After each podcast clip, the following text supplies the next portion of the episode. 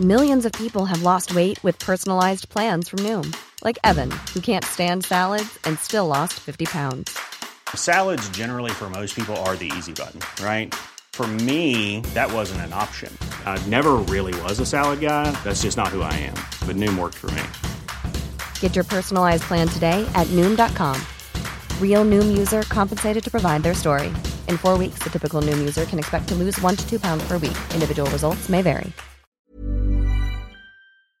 Hola, soy Tavi Boyajan. Gracias por escuchar Coffee Break con las últimas noticias de la ciencia.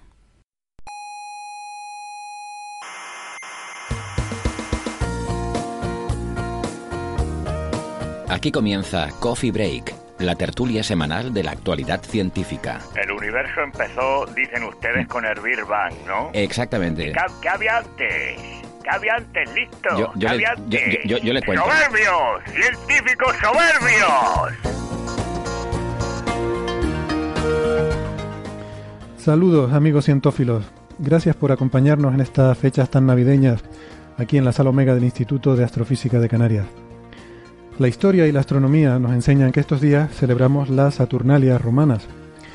Eh, aunque los físicos solares pues preferimos recordar que se celebra el Dies Natalis Solis Invicti, que es el día del nacimiento del Sol Invicto. No es que yo sepa latín, sino que estas cosas se pueden buscar fácilmente en Google. Pero no se preocupen que hoy no vamos a hablar de los orígenes de la Navidad, eso ya lo hicimos el año pasado, está en nuestro episodio 37 y les invitamos a los que tengan interés en ese tema a, repasarlo. Les habla Héctor Socas y esto es Coffee Break Señal y Ruido. Eh, les recordamos también que nos pueden escuchar siempre en iVoox y en iTunes y que es muy fácil suscribirse para tener siempre disponible eh, nuestro último programa en sus dispositivos móviles. Eh, nos pueden buscar en Twitter y en Facebook para estar en contacto durante toda la semana eh, y no solo mientras escuchan el programa.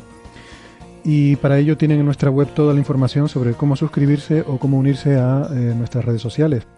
La página web es señalirruido.com. En la radio nos pueden escuchar en Canarias en Icoden Daute, eh, Radio El Día y Radio ECA. Y en Argentina nos pueden escuchar también en la emisora de Mar del Plata FM 99.9. Bueno, eh, les adelanto los temas que tenemos pensado debatir hoy aquí en la tertulia y, vamos a hablar de, de bastantes cosas. Podemos considerar este un programa bastante, bastante alternativo porque vamos a hablar de cosas como de la teoría de Berlinde, que es una, una teoría alternativa a la gravedad, eh, y más cosas alternativas porque vamos a hablar de cosmología VLS, eh, como la de Magueyo, que en este caso son alternativas a la inflación. Y eh, tendremos el final de la historia, espero, que empezamos la semana pasada a cuenta de este famoso ovni en las imágenes de Soho que salió en algunos medios de comunicación. Y bueno, les prometí que se los iba a explicar la semana pasada, pero por falta de tiempo se nos quedó en el tintero. Pero sobre todo hoy vamos a recuperar nuestra sección habitual de la estrella de Tavi, que la teníamos un poquito abandonada últimamente. Y, y hoy es buena, hoy creo que está interesante, no se la pierdan. Y para hablar de todos estos temas, eh, hoy me acompaña eh, José Alberto Rubiño, doctor en ciencias físicas. Eh, hola José Alberto. Hola, ¿qué tal? Muy buenas. Y agradecerte el esfuerzo de estar hoy aquí, porque creo que estás ya de vacaciones, con la maleta preparada y a punto para salir al aeropuerto en cuanto terminemos, ¿no? Terminar el coffee break y al aeropuerto. Pues, pues muchas gracias por, por, eh, vamos, por estar hoy aquí con nosotros. Y también Nacho Trujillo, investigador del Instituto de Astrofísica de Canarias, doctor en ciencias físicas. Hola Nacho. Hola Héctor, ¿qué tal? Pues, pues muy bien. Vamos a empezar entonces con todos estos temas. Eh, primero, permítame un pequeño anuncio. Eh, estoy muy contento porque les quiero anunciar que la próxima semana vamos a traer eh, a un invitado muy especial aquí en el programa. Eh, aquí en los micros de Coffee Break van a poder escuchar la voz del científico más famoso de nuestro tiempo. Es una sorpresa, no nos pregunten de quién se trata porque eh, no lo vamos a revelar hasta que lo escuchen la próxima semana en el programa. Aunque si quieren, por supuesto, pueden dejarnos sus apuestas en, Facebook y en Twitter. Lo único que les adelanto es que no se trata de Stephen Hawking y también que no vamos a hablar mucho de ciencia. Pero aún así creo que va a estar bien, que va a estar divertido. Eh, Bueno, en realidad es una pequeña bromita navideña que es muy, muy apropiada en estas fechas. Pero lo que he dicho antes es estrictamente cierto. Así que ahí les dejo el desafío. Repasen las palabras que acabo de, de pronunciar y a ver si alguien averigua quién va a ser nuestro invitado la semana que viene. Y una, una noticia también que interesante de esta semana, eh, estamos muy contentos porque dos, eh, dos colegas, dos, dos físicos, astrofísicos y además hispanos, eh, han aparecido en la lista de la revista Nature de los 10 científicos más relevantes de este año 2016.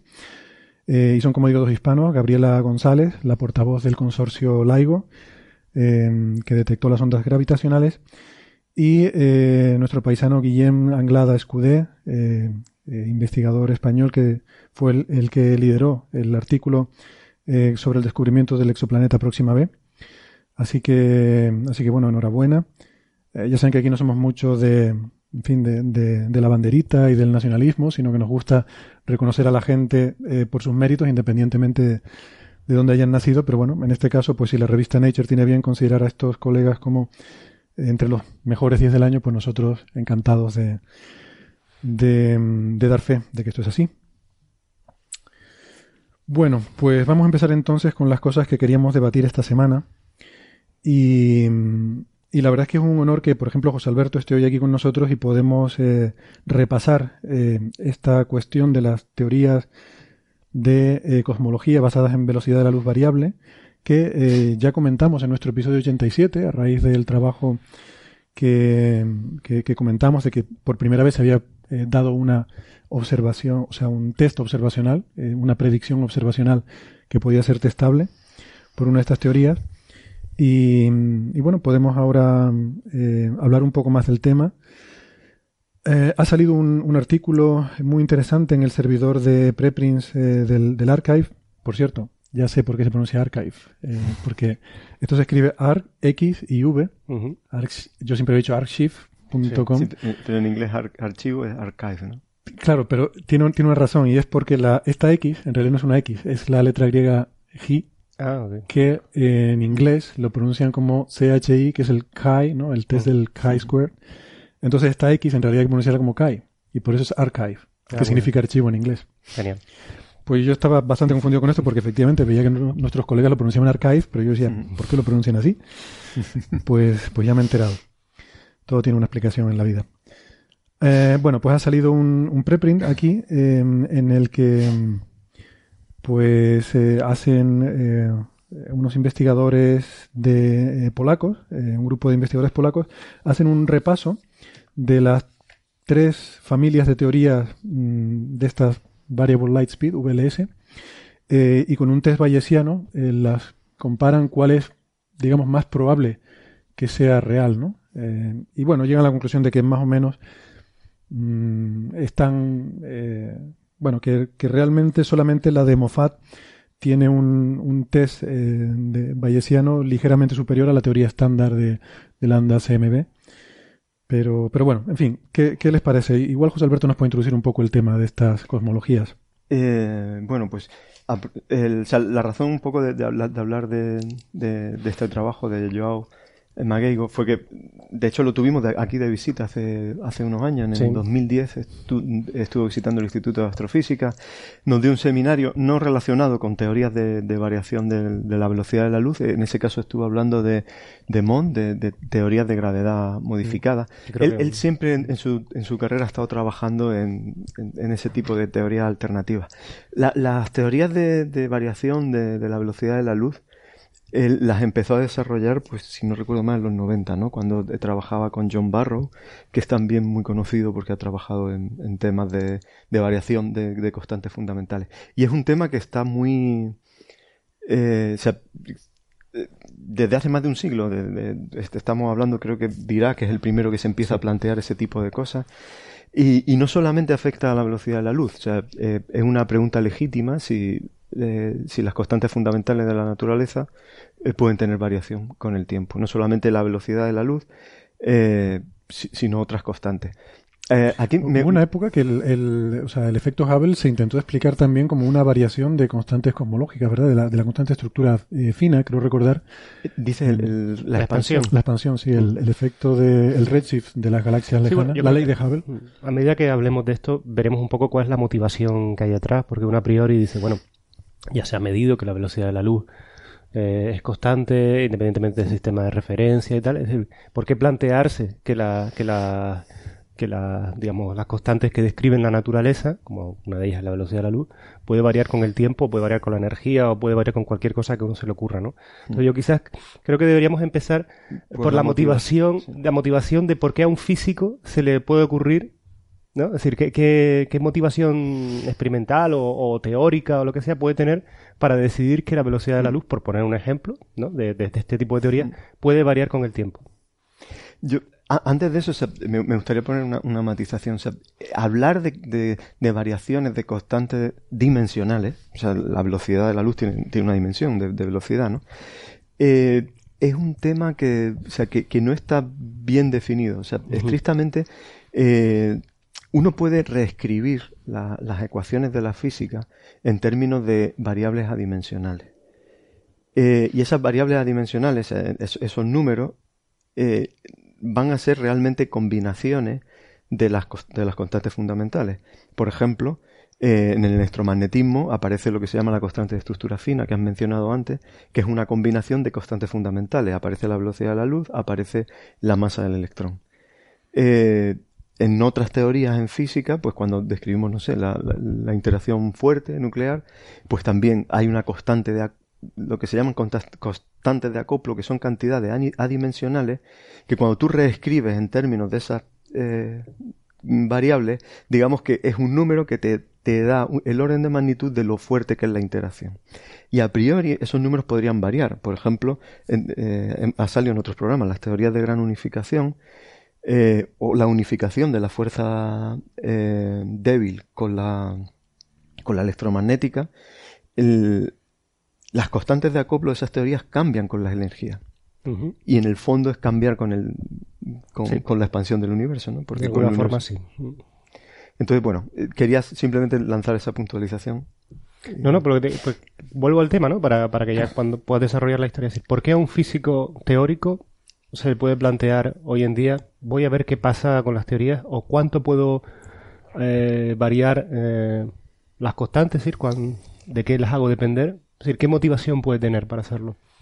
Yo creo que la motivación siempre es intentar explicar eh, lo que observamos, a lo mejor ver si consigues encontrar otra explicación alternativa que puede ser eh, que puede llegar a funcionar mejor que las teorías que conocemos, ¿no? Sí, pero para eso siempre tiene que explorar.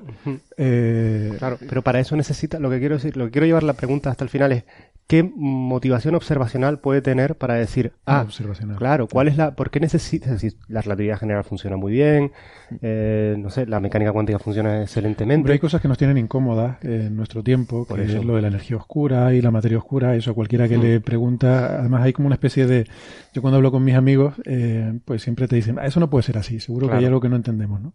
Pues probablemente por el uso de la palabra oscura, que yo creo que es el gran error en todo esto, pero bueno. Pero ahí es donde quiero llegar. Es decir, eh, cuando, por ejemplo, por poner el caso de la velocidad de la luz variable, ¿no? Cuando Magueijo o cualquiera de los físicos teóricos que están trabajando en esto se plantea hacer este esfuerzo, que es un esfuerzo enorme, porque tienes que respetar, es decir, yo puedo decir varía la velocidad de la luz, pero no puedo decir que varía de cualquier forma. Tengo que hacer que varíe la velocidad de la luz de una forma que, que esté compatible con todas las evidencias observacionales y eh, fundamentos teóricos que no estamos dispuestos a rechazar, como yo que sé, la invarianza Lorentz, la, el principio de equivalencia y todo eso. Es decir, ¿cuáles son las cuestiones observacionales que le pueden llegar a motivar? Efectivamente, yo creo que tú has un poquito dado por la línea de que puede ser el tema de la inflación. son problemas, problemas abiertos y, la fundamentación del, modelo cosmológico. O sea, es que es muy sugerente que el, universo esté en expansión. y, como tú apuntabas al principio, el buscar un origen de, de asociar a, a la expansión, o sea, una explicación más fundamental. Por ejemplo, a mí me gusta poner siempre el ejemplo histórico de cuando Einstein hizo la teoría de la relatividad general. A, continuación, hay, bueno, hay montones, hay veintenas de, yo recuerdo más de 20 teorías alternativas de la gravedad, de, diferentes de la relatividad general. Y una de ellas, que fue muy, o sea, bueno, que quizás sea la más conocida, es la teoría de Brans y Dicke, de los años 60. Esta teoría es una modificación de la gravedad en la que esencialmente hace eh, esto mismo, es plantearse qué pasa si la constante de acoplo de la gravedad, o sea, la, constante de la gravitación universal, la G mayúscula que de la ecuación, qué pasa si eso cambia con el tiempo. y ellos pues proponen un modelo que, que extiende la relatividad general eh, y de hecho es muy parecido a lo que hace esta gente, porque lo que hace es introducir un campo escalar que sustituye de forma efectiva al G, a la constante de acoplo, y ese campo cambia con el tiempo. Eh, eh, de, forma efectiva te, dice cómo es el acoplo con la gravedad. esa teoría luego, pues, ha sido verificada experimentalmente, por ejemplo, que eh, pues no reproduce bien parámetros como por ejemplo la precesión del perihelio de Mercurio y por, eso se ha, rechazado. Pero había motivación teórica de fondo eh, cuando, se, cuando se planteó esa teoría y, tenía que ver eh, pues con la fundamentación misma de la, de la gravedad. Porque por ejemplo, e, esto salió también en un programa de, Coffee Break. Cuando Einstein empezó a hacer su teoría de la relatividad, estaba muy motivado por la, la idea filosófica de Mach el principio de Mach, ¿no? La idea de que toda la inercia del universo, o sea, el, digamos, toda la distribución de masas del universo te, te definen cuáles son tus sistemas de referencia inerciales. Entonces, en un universo en expansión, si el principio de Mach fuera cierto, eh, en principio te podría estar cambiando con el tiempo eh, tu inercia, ¿no? y, por lo tanto la gravedad en, de alguna forma sería variable. Entonces, esas motivaciones filosóficas estaban detrás de, todas esas teorías de, los años aquí has puesto un ejemplo muy muy bonito, porque incluso en la, al comienzo de la teoría de la relatividad general, o, las motivaciones que tenía Einstein es que él quería también satisfacer el principio de Mach, que al final se dio cuenta de que cuando construyó la relatividad general no podía satisfacerlo. Y es, para que los oyentes sepan de qué estamos hablando, es eh, en la relatividad general prácticamente cualquier observador no puede distinguir por su ni, o sea, si cambia su velocidad no puede decir si está en movimiento o no con respecto a otro, porque por la invariancia de Lorentz. Incluso si está dentro de un campo gravitatorio, por el principio de equivalencia no puede ser si está dentro de un campo gravitatorio o está en lo que hemos, lo que hemos dicho que está en aceleración y tal. Es decir, que localmente parecía que todo lo que, que todos los sistemas de referencia eran iguales para la física. Sin embargo, desde hace mucho tiempo se sabe que no es así del todo. Las rotaciones, o sea, yo puedo saber si cojo un cubo de agua y, y roto el cubo de agua, el agua se va hacia los bordes del cubo, ¿verdad? Sin embargo, si me pongo a girar como un loco alrededor del cubo, el agua no se mueve. Luego, ahí tenemos una rotura del, de, de, la, de la simetría de los movimientos. De hecho, la, pregunta del cubo, perdona, la, pregunta del, eh, eh, es muy interesante. Ese, ejemplo histórico se utilizaba eh, para definir el, el, sistema de inercia. si el, si pones el cubo a rotar, ves que el agua se te va hacia los bordes. ¿Qué pasaría si el cubo está quieto y rota el universo entero alrededor del cubo? Giraría también, o sea, con las ideas de Mach, sí, porque mm. la inercia, el sistema de inercial local te definiría la distribución de masas de todo el universo. Mm, y entonces es ahí... Por que realmente es equivalente porque tú no puedes distinguir, si tú eres el cubo, tú no puedes distinguir si tú estás rotando y las galaxias están quietas o si tú estás quieto y las galaxias están rotando, porque ves lo mismo. Tú ves eh, galaxias dando vueltas alrededor. Eso es lo que en física llamamos el, el, principio, la relatividad, o sea, el principio de relatividad. E, eso está también en la relatividad de Galileo, aunque luego la, la, general puede utilizar la invarianza Lorentz. Pero la relatividad, la idea básica de la relatividad es que el movimiento es siempre relativo. Hay que definirlo siempre con respecto a algo. Pues fíjate, eso... Eh, todo esto, lo, por cierto, lo, comentamos en un episodio que ahora no recuerdo cuál es, pero que hablamos de eh, la pregunta si el universo está en rotación. Sabemos que el universo está en expansión, pero ha habido la duda y lo hemos tratado aquí alguna vez si está en rotación y hay trabajo en ese sentido. Y modelos de Bianchi. Y sí, exactamente. Solo para cerrar este, esta cuestión del cubo de agua, Einstein quería hacer que su teoría fuera también capaz de, de incluir este principio de más, que por lo tanto si el universo rotara, se produjera este efecto en el, en el agua del cubo, ¿no? Eh, pero no lo consiguió. No lo consiguió. No lo consiguió. La, teoría no. La teoría no cumple. Es decir, que sigue habiendo un misterio. Sigue habiendo de alguna forma un misterio con respecto a las aceleraciones en movimientos circulares.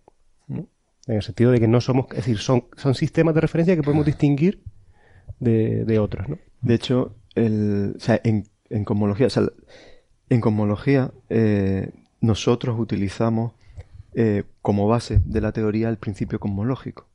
El principio cosmológico, en cierto modo, está imponiéndote el sistema inercial local. O sea, te está diciendo que como el universo a muy gran escala eh, es homogéneo y isótropo, digamos que ese añadido a, las ecuaciones de la relatividad general sí te definen de forma absoluta la inercia. pero el principio cosmológico es incompatible con eh, bueno con la posibilidad, por ejemplo, de un universo rotando. eso en principio no lo puedes tener. La ecuación por lo menos enunciado en su forma fuerte de que sea homogéneo e isótropo. Si quitas la isotropía, a lo mejor sí podría. Las ecuaciones de la relatividad, por esto que estábamos comentando, eh, de, la relatividad general, como no son no respetan el principio de Mach de forma absoluta, son compatibles con que el universo pueda estar rotando globalmente. Pero ¿por, ¿por qué eso lo rechazamos? Por, por el añadido del principio cosmológico.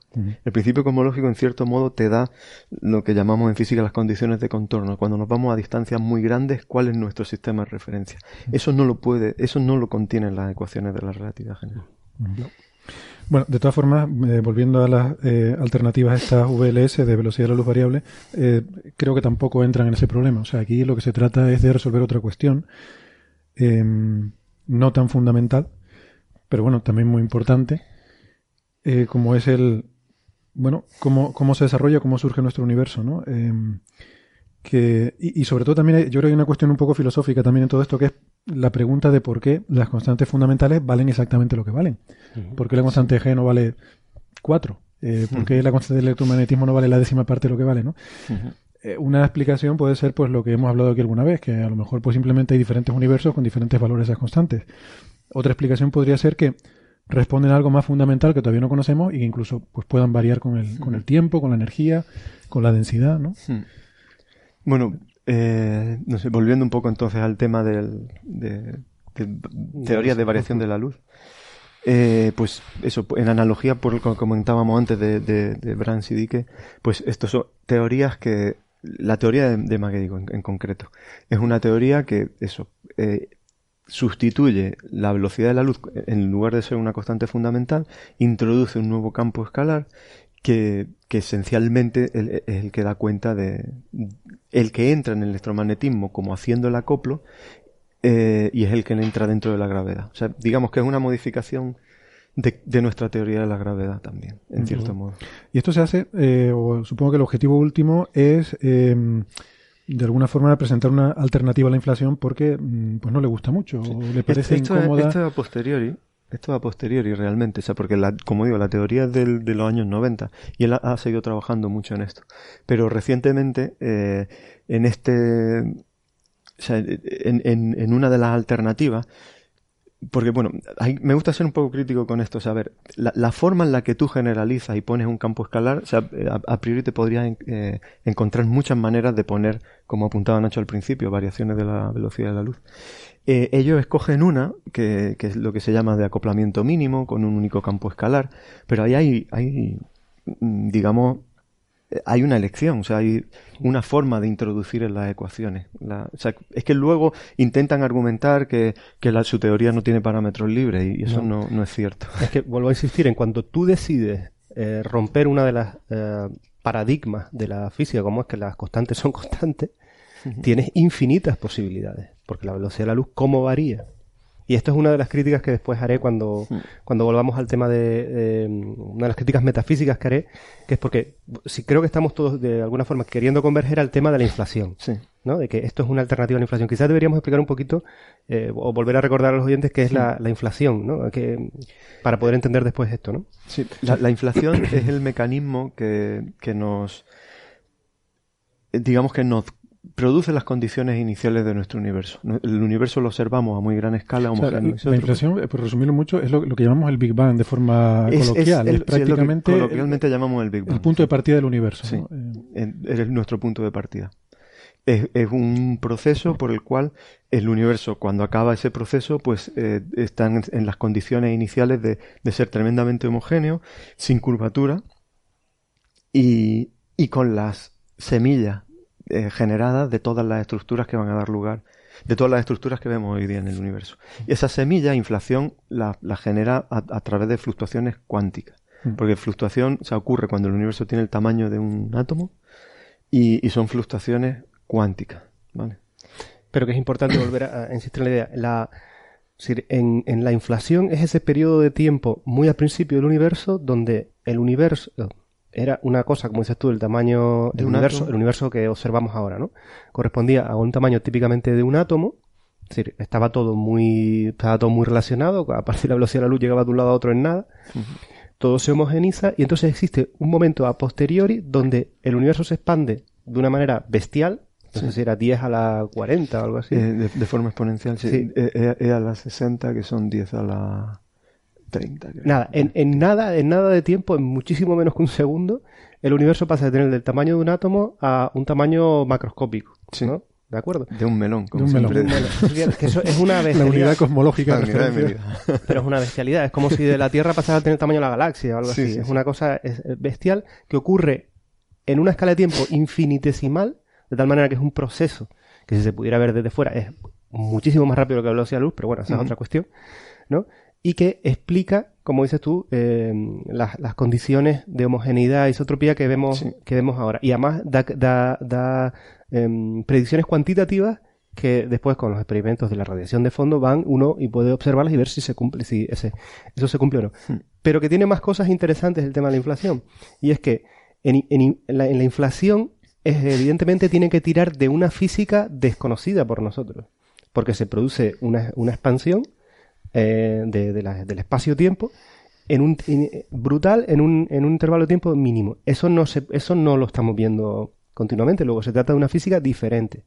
Para eso, para que se produzca la inflación, hay que postular, ¿no? Hay que postular hmm. un cambio de fase de la, del universo que la gente ha intentado ligar, y corrígeme si no, si estoy equivocado, a que en ese momento en que, en que las fuerzas, al principio se piensa que todas las fuerzas, las cuatro fuerzas de la naturaleza están unidas, a medida, se van desacoplando, pero cuando se produce el desacoplo entre la fuerza, digamos, eh, em, eh, electrodébil, es decir, que es la electromagnética y la débil, y la, y la, fuerza. nuclear eh, fuerte, en ese momento se produce una transición de fase del universo. Es súper bonito, si lo piensas. Si el universo era mucho más simple, no solo a, eh, a nivel estructural, sino a nivel incluso teórico de las fuerzas fundamentales, eran, mm. en ese momento eran dos en vez de cuatro. La, única que estaba separada era la gravedad. Pero cuando se produce esa transición de fase, una transición de fase, sabemos que, como por ejemplo cuando el agua se convierte de líquido a gas, es algo que cambia las condiciones. Pues en este caso, en esa transición de fase, el universo se expande. Pero para eso es, importante decir que ahí se está metiendo, eh, con lo que tú antes has hablado, de un nuevo campo escalar, una nueva... Hay una física ahí que desconocemos. la, modelamos, pero la desconocemos. Pero sí que es cierto que esa transición ocurre, ese desacoplamiento ocurre a las energías... Eh, a las energías que esperamos, lo que se llama inflación, gran unificación. Lo que Nacho mm. le estaba O sea, que hay una coincidencia, realmente no es que tengamos una teoría que nos explique eso, pero bueno... No hay, una, teoría, pero esperamos que, que las, las tres fuerzas eh, salvo la gravedad, las, otras tres fuerzas fundamentales se unifiquen alrededor de esas escalas de energía de 10 a la 16 gigaelectronvoltios, que para que la gente se mentalice en el número, estos son eh, un millón de millones de veces mayores que las energías que se consiguen en el LHC. En el acelerador de partículas. Bueno, pues entonces estamos, estamos en esa situación en la que eh, hay que meter una física exótica, entre comillas, pero con motivaciones teóricas, para explicar o para, eh, para producir ese mecanismo de inflación. Entonces, volviendo a la velocidad de la luz variable, yo entiendo que ahí también ellos quieren reproducir eso, ese fenómeno, pero eh, en vez de decir que la que se produce ese cambio de fase, diciendo que la velocidad de la luz en aquel momento entiendo yo que era mucho mayor, ¿no? O era eh, Efectivamente. Es que esencialmente están haciendo lo mismo. Claro. Porque la, inflación lo que hace, en los modelos más sencillos de inflación es eh, introducir un nuevo campo, los modelos más sencillos, un, campo escalar, eh, que es el inflatón, que es el que sufre la transición de fase. En las teorías de McGeigo, mete un nuevo campo. Claro. sustituye la velocidad de la luz, deja de ser una constante fundamental y lo transforma en un campo escalar que también pasa por una transición de fase exactamente en las mismas escalas de energía. De forma que antes de inflación podías tener la velocidad de la luz hoy día son 300.000 kilómetros por segundo. Pues habla de que antes de eso la velocidad de la luz podría ser miles de millones de kilómetros por segundo. Pero fíjate que de nuevo, la razón por la que él quiere que la velocidad de la luz sea mucho mayor en, esa, en ese tiempo es para poder homogeneizar la, las condiciones de las fluctuaciones, del universo. ¿Te das cuenta? Está todo pero hay una cosa que no entiendo. Por, por, lo que yo he leído de esto, que tampoco es que sea un experto, pero estuve leyendo eh, precisamente este artículo de Mageigo. Em, eh, la verdad es que no sé exactamente cómo se pronuncia el apellido porque es, portugués y, no, no llego mucho a, esto, pero bueno, vamos a suponer que es una buena aproximación a lo que he dicho. Eh, hay una cosa que me sorprende porque él habla de la diferencia entre la velocidad de la luz y la velocidad de propagación de la gravedad. Que es algo que para mí fue muy sorprendente porque yo entendía, vamos a ver, yo siempre he entendido que cuando, cuando Einstein dice que la velocidad de la luz de la señal es la velocidad máxima a la que se puede propagar información, yo siempre eso lo he interpretado como que no, no porque haya nada mágico en la luz, no porque la luz sea, sea algo que, que nada puede propagarse más rápido que ella, sino porque existe una velocidad máxima de transmisión y la luz se propaga a esa velocidad máxima. Y de la misma forma habrá otras señales que también se propaguen a esa velocidad máxima. Entonces yo entiendo que si tú me dices que vas a cambiar la velocidad de propagación de la luz, yo lo que habría interpretado, o lo que a mí me resulta más razonable pensar, es que me estás cambiando el límite de velocidad del universo. Entonces me cambias el límite de velocidad del universo, entonces la luz irá más rápido y los gravitones irán más rápido y todo irá más rápido.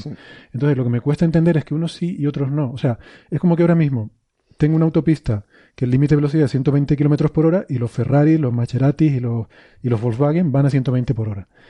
Y ahora me dices que eh, a, lo mejor en otra época eran 180 y entonces los Ferraris iban a 180 pero los Corvettes iban a 120. Mm. Eso es lo que no, no acabo yo de entender. Pero yo creo que está todo relacionado con, la, con la idea de que tienes infinitos grados de, bueno, hmm. infinitos, múltiples grados de libertad para variar tu, hmm. tu teoría. Él, él, él, habla de una, de una posibilidad. Esta, pregunta es que eh, es, compleja porque en la teoría, eh, al, meter este nuevo campo escalar, diferencia lo que es la transmisión de la gravedad de, o sea, el límite de la velocidad de la luz viene impuesto de relatividad especial. Claro. Eh, en relatividad especial, esencialmente que nada se mueva más rápido que la luz es lo que tú necesitas imponer para que el, se cumple, se cumpla la, el principio de, Ah, se me ha ido la palabra.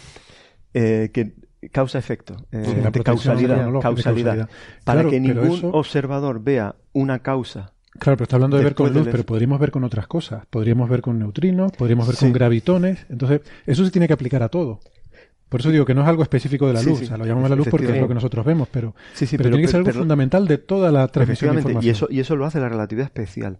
Pero luego, la, construcción de la relatividad general, como parte del principio de equivalencia, que es ese principio en el que eh, un observador en cadena libre no observa efectos de gravedad, entonces está en el caso de relatividad especial. Eh, por eso la, la velocidad de la luz aparece como también como el mismo eh, agente, o sea, como la misma velocidad. En este caso, él está metiendo un nuevo campo escalar que es el que, o sea, que te altera como, como es eh, tu, tu, gravedad.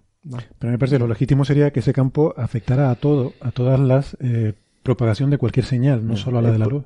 Bueno, pues eh, eh, lo que tú tienes es una crítica legítima, o sea, es, desagradable, ¿no? La teoría en ese sentido. Yo, hay, hay, hay, hay, más críticas, si quieres. Eh, bueno, la, la primera crítica que se me viene a la cabeza es que no veo que esta teoría, o sea, estas teorías surgen, entiendo, para simplificar la explicación de, una, de un fenómeno físico. En este caso es porque el universo es homogéneo isótropo, recurro a la inflación, teoría estándar, ¿no? No, se me ocurre ahora que no, lo que pasa es que la velocidad de la luz era distinta, era mucho más rápida al comienzo del universo. Claro, ah, eso, esa teoría en sí es más simple que la teoría estándar. En realidad no, porque cuando las ves formalmente, aquí los estamos discutiendo, tanto una como otra requiere de una física exótica, una física que tienes que desarrollar y de la que tenemos poca información. En un caso era la transición de fase, que tendrás que explicar qué es eso del inflatón y todo eso, y en este caso tú tienes que modelar la, que la velocidad de la luz varíe y como tienes múltiples alternativas y no sabes dónde elegir, hmm. es una teoría que también haces ad hoc. Es decir, que a mí, desde un punto de vista, a mí siempre me gusta hablar de la metafísica, pero desde un punto de vista metafísico, no veo que sea conceptualmente más poderosa. No es ese tipo de teoría que me ayuda a mí a decir, no, esto una, tiene una explicación mucho más sencilla o más simple y por lo tanto me parece más hmm. atractiva.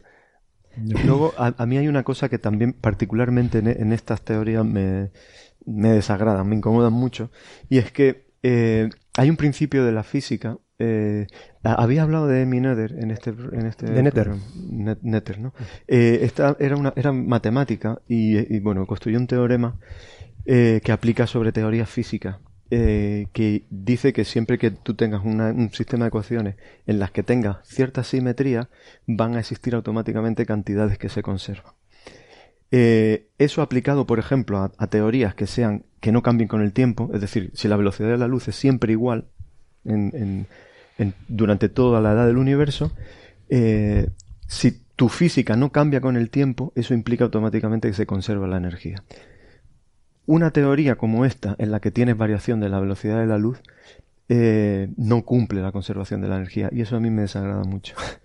eh, porque cuando construyes las ecuaciones de, de, de, de, continuidad bueno, y de, evolución de la energía, pues aparecen términos de creación de energía. O sea, porque no se conserva la energía. Y, y eso es un principio que está tan arraigado en la física Pero que a mí que depende de cómo definas energía, ¿no? Porque hay veces que en la propia definición Pasa claro, tendrías que meter algo dependiente del tiempo para esa definición de energía. O uno también podría decir que la conservación de la energía es algo que también va variando con el tiempo, varía en escalas cosmológicas y que por lo tanto eh, en este momento cósmico en el que estamos viviendo no apreciamos ese cambio porque se produce de una manera extremadamente lenta.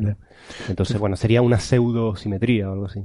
Sí, A mí tampoco me desagrada. De hecho, yo creo que la, la tendencia que debe tener la física es a simplificar las cosas, no a incluir cosas exóticas que no son a mí las alternativas me parecen bien siempre que produzcan una, eh, un avance, eh, un avance teórico en el sentido de que simplifique el conocimiento. Es decir, nuestro objetivo es llegar a tener una teoría física del universo que sea relativamente simple, ¿no? Lo más simple posible. En el caso que le hemos ido complicando cada vez más porque luego está también el, criterio de que también tienes que explicar lo que observas, ¿no? Y eso es lo que me gustaría a mí ir ahora aquí. La razón por la que hemos estado hablando de todo esto, que hasta ahora era papel y está muy bien, pero em, esto ha saltado a los medios de comunicación porque precisamente eh, la de Mageigo creo que ha sido la primera que ha dado observaciones testables, ¿no? predicciones, perdón. Hablábamos de que predecía un valor concreto para el índice espectral del fondo de microondas, lo comentamos el otro día, no sé qué opinión te merece. La verdad es que se parece muchísimo. Yo veo el número y se parece muchísimo claro, pero es que como fenomenológicamente es tan parecida, o sea, es un campo escalar. Pero, pero sin embargo sí que hay una predicción que creo que es súper interesante y lo comentamos y te nombramos en ese episodio porque según eh, su modelo no habría ondas gravitacionales primigenias, ¿no? ahí es donde yo creo que estaría la clave para realmente... pero no es único.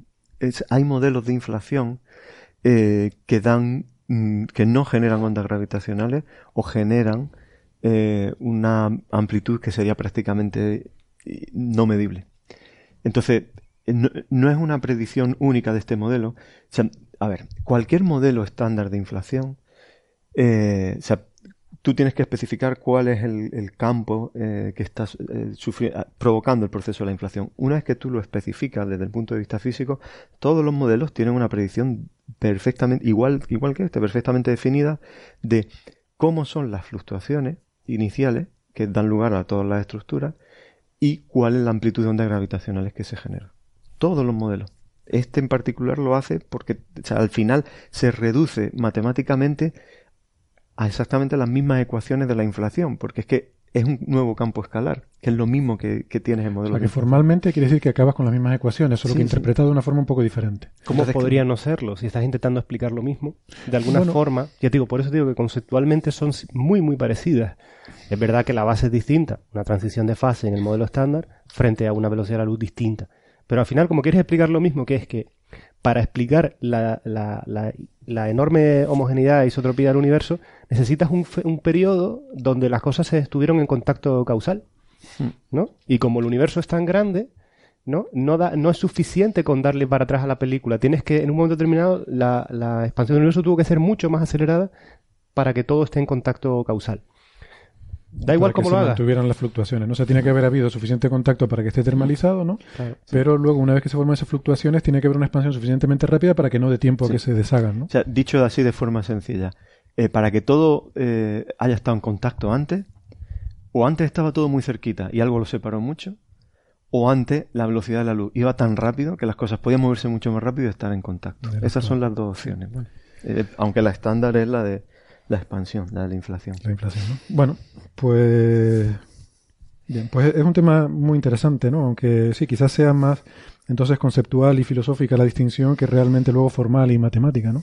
Porque claro, si tiene que dar lugar a las mismas... Pero, pero bueno, la medida de la, de la onda gravitacional desde luego está bien, pero digo que no es único. Eh, no, no puede separar de forma única eh, bueno, a lo mejor no, puede separar esta teoría de inflación, pero sí que podrá separar unos modelos de inflación de otros. Eso sí, eso sí, puede separar familias de inflación. Ciertamente va a ser una navaja ahí que va a cortar un, y, una serie de modelos. Y eso es muy importante, que las mm. teorías tengan predicciones. Eh, o sea, y, lo del índice, perdona, y lo del índice espectral que te sugiere, porque yo es que a mí me ha parecido tan parecido al, al observado y al, y, al medido, aunque todavía está prácticamente dentro del margen de precisión que hay que seguir eh, desarrollando, ¿no? Para poder verlo, pero a mí me pareció que ha aportado poca información, ¿no? Sí, es que eh, la, cantidad de familias, o sea, mm, sin exagerar, ¿eh? hay 200, más de 200 modelos de inflación que, que te dan ese mismo valor. Claro. O, dentro del entorno de un signo. De hecho, lo ideal en una teoría alternativa es que prediga, no que prediga, es decir, que prediga un fenómeno físico distinto. No que diga que, por ejemplo, en este caso, de que las ondas gravitacionales no están.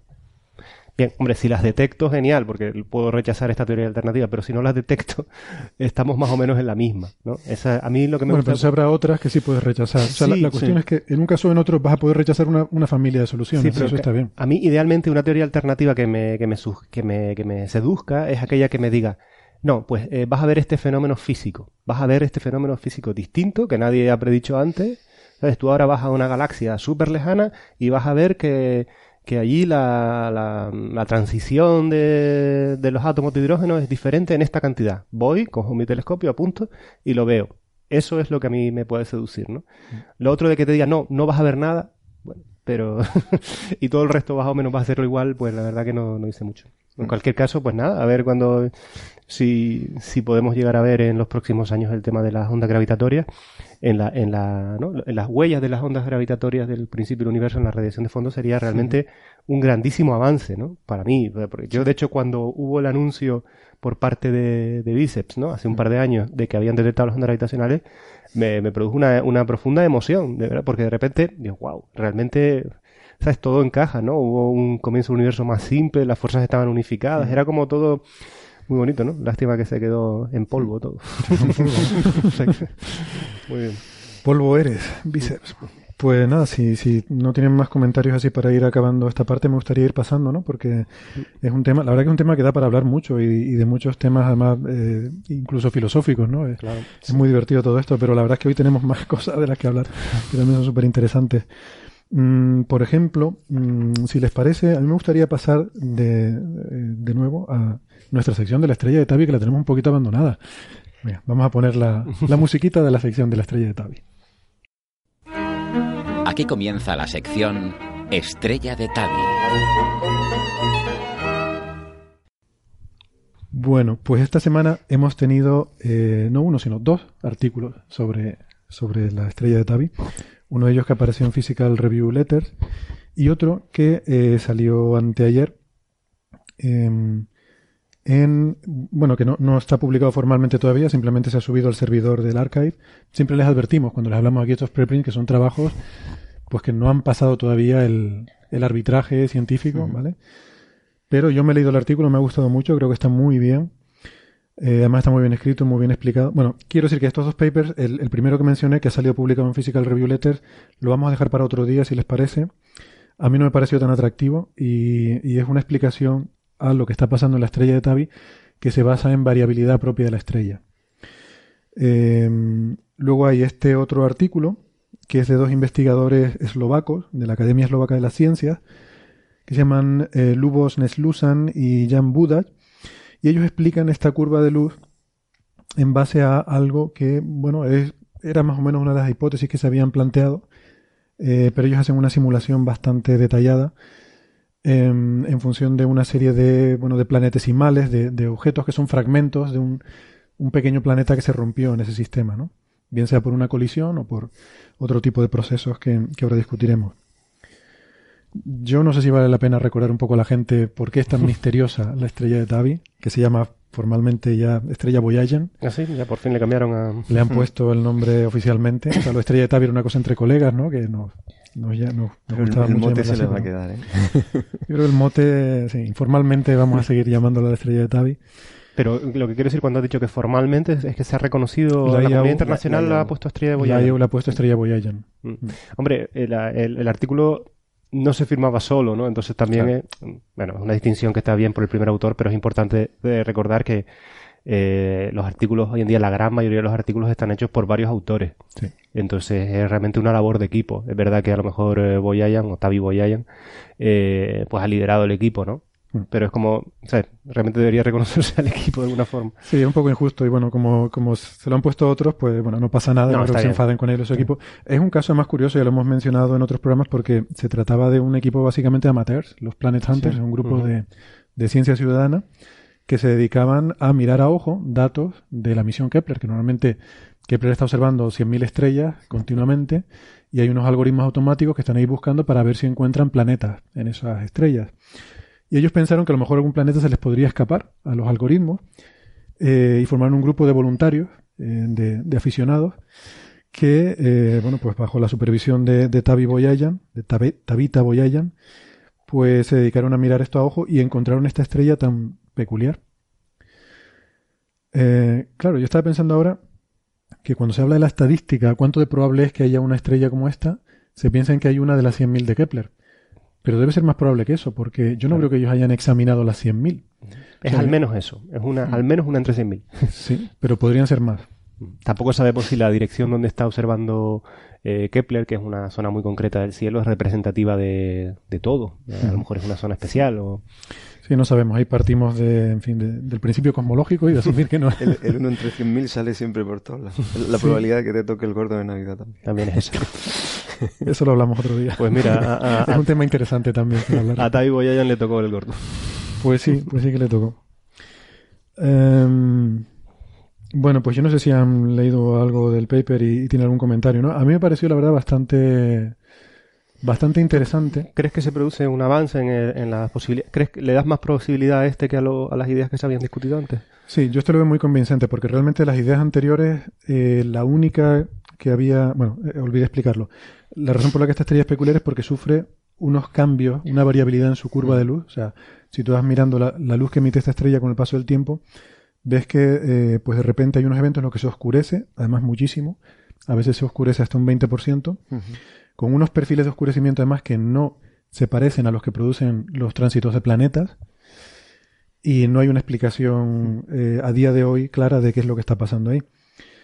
La cosa se complicó bastante más eh, cuando un, astrofísico que se llama Jason Wright, que luego les, hablo de él, que es un astrofísico que trabaja en búsqueda de, eh, de firmas observacionales de lo que podrían hacer otras civilizaciones extraterrestres, eh, podrían estar haciendo, ¿no? Y él se dedicaba a simular eh, la pinta que podría tener si estuvieran construyendo una esfera de Dyson alrededor. Y él dijo que, bueno, que podría ser algo así, ¿no? Entonces, sus palabras se sacaron un poco de, tiesto en el sentido de que, efectivamente, él dijo que eso era una posibilidad. Pero, pero bueno, eh, como cualquier cosa, cuando no sabes lo que es, una posibilidad es que sean extraterrestres, ¿no? Pero él no estaba insinuando que esa fuera la explicación más probable, ni muchísimo menos. Pero bueno, es el tema al que él se dedicaba y, le preguntaron sobre eso y dijo pues que sí, que era interesante y que él estaba muy interesado en el tema. Eh, esto también eh, eh, viene a colación para insistir una vez más que los astrofísicos no tenemos nada contra la existencia extraterrestre y de hecho hay muchos investigadores serios en muchos centros de investigación que se dedican a intentar, el Instituto SETI es el caso más paradigmático, a intentar buscar señales de, de otras civilizaciones, ¿no? Eh, la gente que busca exoplanetas, su, su, su, sueño dorado es encontrar vida en otros planetas. ¿no? O sea, hay investigación seria en ese tema. Em, entonces, bueno, esto ha desatado un gran interés mediático en esta estrella. Hombre, hasta ahora la explicación más razonable que había, se han propuesto muchas, eh, la, la, proponían en, el artículo original de, de Tavi Boyayan y, los Planet Hunters, era el de un enjambre de cometas. Pero esa explicación está un poco cogida eh, se considera poco probable, ¿no? Porque tienes que tener un, grupo muy grande de cientos de cometas moviéndose juntos y además aún así parecía difícil reproducir algunas de las, algunos de los rasgos que, observaban, ¿no? Eh, había un paper de un grupo de, investigadores que habían hecho un modelo y bueno, reproducían algunas de las cosas, pero, pero había otras que no conseguían reproducir. Este artículo de estos investigadores eslovacos está muy bien porque con un escenario más simple que es un escenario que ya, por cierto, se proponía en el, artículo original, pero decían que era poco probable porque eh, no se detecta emisión infrarroja, eh, un exceso de emisión infrarroja de esta estrella. Entonces, la cantidad de polvo que tú podrías tener ahí es, eh, está bastante limitada. Entonces, bueno, decían que no era probable, pero no, no entraban en detalles de cálculos, ¿no? Bueno, pues esto sí que lo han hecho. Y han hecho un modelo muy simple en el cual asumen que un planeta en ese sistema eh, se rompió en algún momento. Y es un planeta con una órbita muy excéntrica, que en su punto más lejano está a lo mejor a 50 unidades astronómicas, pero se acerca mucho porque la órbita es muy, muy elíptica y se acerca a 0,2 o 0,3 unidades astronómicas de la estrella. Eh, una unidad astronómica es la distancia Tierra-Sol. Entonces, esta órbita tan elíptica eh, hace que durante la mayor parte del tiempo eh, estos fragmentos de este planeta que se ha roto están lejos pero ahora, en esta fase en la que hemos estado observando la estrella, han estado pasando por delante, eh, cerca del periastro, y eh, estos planetas pues tienen una nube de polvo a su alrededor, probablemente el resultado de esta colisión que lo desintegró, o probablemente se ha roto por, rotación, porque estos objetos que se acercan tanto pueden no ser estables y por rotación eh, terminar desintegrándose. Y entonces ellos lo que postulan es un modelo sencillo. Pido disculpas, pero hoy estoy un poco afónico. Eh, ellos postulan un modelo muy, muy sencillo en el que cuatro de estos fragmentos, eh, con diferentes combinaciones de, unos pocos parámetros libres, eh, son capaces de cualitativamente reproducir la forma de las curvas de estas ocultaciones que se observan en la estrella. Y, yo añadiría un, un, poco más. Si ese escenario es correcto, deben producir perturbaciones también en la, en la, en la velocidad eh, a la que se mueve la estrella con respecto a nosotros. Es decir, debería, de alguna forma, es una especie de, tránsito, ¿no? Sí, pero son muy pequeñitos. Eh, o sea, ellos los parámetros que ponen aquí son planetesimales bastante más pequeños que la Tierra. De hecho, uno de ellos es un centésimo de la masa de la Tierra y, otro de ellos es una, milésima parte de la masa de la Tierra. Sin embargo, son, capaces de ocultar eh, bastante la, estrella. Es que no es el planeta el que oculta, es el ah, polvo. El polvo alrededor. Es el polvo alrededor. Ellos hacen modelos con diferentes tamaños de granos de polvo, diferentes configuraciones. Entonces, ¿por qué no ser nubes de polvo? ¿Por qué no necesitan planetas? Porque la gracia del asunto es que ellos necesitan que el polvo no esté suelto, sino que lo que hay es una combinación eh, muy, muy interesante. Hay, un interjuego aquí entre eh, cuando estos planetesimales se acercan a la estrella, el polvo eh, sufre la presión de la radiación de la estrella o los vientos. Ellos hablan de la presión de radiación, pero yo creo que el viento estelar es más interesante que tiende a soplarlo y dispersarlo, y la gravitación del planeta que tiende a mantenerlo eh, en órbita alrededor. Y fruto de este interjuego es como se explican los diferentes rasgos, la, variabilidad de rasgos que aparecen en la estrella. ¿no? Bueno, em, a mí me pareció bastante convincente porque aparte ellos los ponen a mano, o sea, mm, juegan con estos cuatro planetesimales y, y con los parámetros de cuánta masa tienen, cuánto es el balance entre la fuerza del viento estelar y la gravedad, todo eso van jugando a mano y jugando a mano con esos parámetros consiguen curvas que se parecen mucho a eh, cualitativamente a las que a las que se observan. ¿Y, tú crees que este escenario no sería relativamente frecuente como para que debiéramos verlo en otras estrellas? Es decir, un poco la no, no parece tan disparatado, ¿no? Que, un planeta al principio de la formación de la, del sistema solar allí o lo que sea uh, terminara destruyéndose, ¿no? Es decir, que la única crítica que podemos hacerlo de nuevo es cuán probable es este escenario. ¿Es solamente uno de cada 100.000 estrellas? ¿O es que las condiciones de observación tienen que ser tan especiales que solo tiene que estar alineado con nuestra línea de visión? Si estaría bien ver si este escenario, que parece cualitativamente trabajar muy bien, es también lo suficientemente probable mm. o improbable mm. como para que... Tiene que tener el rango justo de probabilidad para que no sea totalmente descabellado que lo mm. observes en 100.000 y a su vez que sea suficientemente improbable como para que no lo hayamos visto hasta ahora. Ese cálculo no está hecho. ¿eh? Un poco, bueno, es que no he podido leer en, detalle el artículo. Eh, pero esto se entiende que es un, plan, un planeta fragmentado en época tardía en la evolución. O sea, no se trata del, disco de acreción sobre el que se forman los planetas al principio, que estos sí son los que tradicionalmente se suelen observar con observación en, en submilimétrico o en radio, ¿no? Exactamente. O sea, esta estrella, realmente la curva de luz de esta estrella no sería misteriosa si a esta estrella le pudieras decir que tiene un disco circunestelar. Claro. Sí. Pero no, no puede ser porque, primero, porque es una estrella madura y segundo, porque eh, habríamos detectado la emisión infrarroja de ese disco de polvo, ¿no? Entonces, eso está descartado desde el principio. Pero, pero sí que tal. Bueno, y pues vamos, a mí me gustó mucho el paper, y, pero como no soy tampoco experto en estos temas, quise consultarlo y me puse en contacto con, con Tavi y con, y con Jason Wright a ver qué pensaban, ¿no? Y bueno, es muy curioso, los, porque eh, me, puse en contacto con Tavi y resulta que me dijo que no que estaba de vacaciones de Navidad liadísima con, con, la compra navideña y tal y que no que no lo había visto, ¿no? Que no, no sabía y, me preguntó qué opinaba yo. Entonces, pues, pues fue gracioso, pues yo le conté le conté lo que pensaba y, y le gustó mucho la idea, ¿no? Dice que efectivamente se parecía a la hipótesis de los cometas, pero que igual era más, más razonable y que bueno, esto justamente lo que lo que motiva es a, intentar sacar más datos y, sacar más, observaciones sobre esto. Y, nada, pues ya si, si lo lee en detalle y nos comenta algo más, pues ya, ya se los traeremos aquí su opinión. Y luego también, eh, como les decía, hablé con Jason Wright, que, que claro, es, es, interesante porque, porque él, como les digo, trabaja en, en el tema de buscar eh, las firmas ¿no? de una civilización extraterrestre. Entonces, para él el caso preferido es el de, el de, que sea una civilización extraterrestre construyendo algo. Eh, aunque bueno, la verdad que es un, es un tío muy razonable, ¿no? Él no tampoco va por ahí diciendo que no, seguro que es esto, ¿no? Pero él sí que sí encontró algunas críticas. Eh, él sí que había leído el artículo. Em, y me dijo que, que, bueno, que estaba muy bien, que le parecía que, que era un, eh, que era encomiable, ¿no? Que con modelos tan sencillos pudieran reproducir cosas que parecían tan complicadas. Eh, pero que aún así hay algunas cosas que no, en las que no entran, ¿no? Por ejemplo, el oscurecimiento a largo plazo que se observaba esta estrella em, y la falta de emisión infrarroja. Entonces, bueno, yo creo que la falta de emisión infrarroja sí que, sí que entran, porque ellos eh, mencionan que el límite de masa de polvo que hay que tener tiene que ser un cierto límite, de menos de una milésima de la masa de la Tierra, no sé qué. Yo creo que sí lo tienen en cuenta. Sí que es cierto que el, la, el oscurecimiento secular lo mencionan en la introducción, pero no lo, no lo discuten, ¿no? Y claro, aquí hay dos cosas diferentes. Una cosa es eh, que durante la misión de Kepler, los tres años que ha estado observando Kepler, se ha visto que se ha oscurecido un 3% la estrella.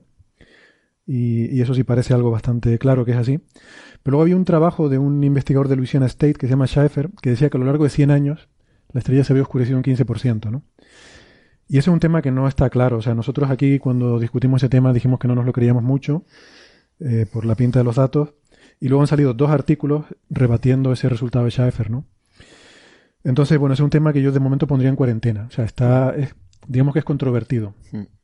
Lo de Kepler sí, pero el oscurecimiento de los últimos tres años yo creo que puede ser razonable de explicar a base del el polvo eh, residual que queda en la órbita ¿no? de, de, este, de estos objetos. Lo bonito del, del modelo, o sea, sin, sin, haber eh, visto los detalles, pero lo bonito de este modelo es que si, si tienes estimaciones de cuánto tiene que ser la masa de, en polvo de, para, para estos fragmentos, puedes predecir qué flujo eh, esperarías en, en, en, radio o en submilimétrico y a lo mejor es potencialmente observable con, con ALMA, con el radiotelescopio. Eh, y uno podría, uno podría, o sea, si, si, tienen, si creen que esto es así, eh, eh, sería potencialmente medible. O sea, este, claro, este modelo tendría esa capacidad de predicción. Ellos podrían calcular cuál sería la emisión y ver si ALMA, por ejemplo, podría verla. Ese es muy buen punto. Pues sí. Bueno, yo le comenté esto a Jason, ¿no? Que a lo mejor la, tendencia corta se podría explicar de esa forma. Y él eh, responde que sí, pero la tendencia a lo largo de un siglo ni la mencionan y, y yo creo que, que no quieren, no quieren tenerla en cuenta.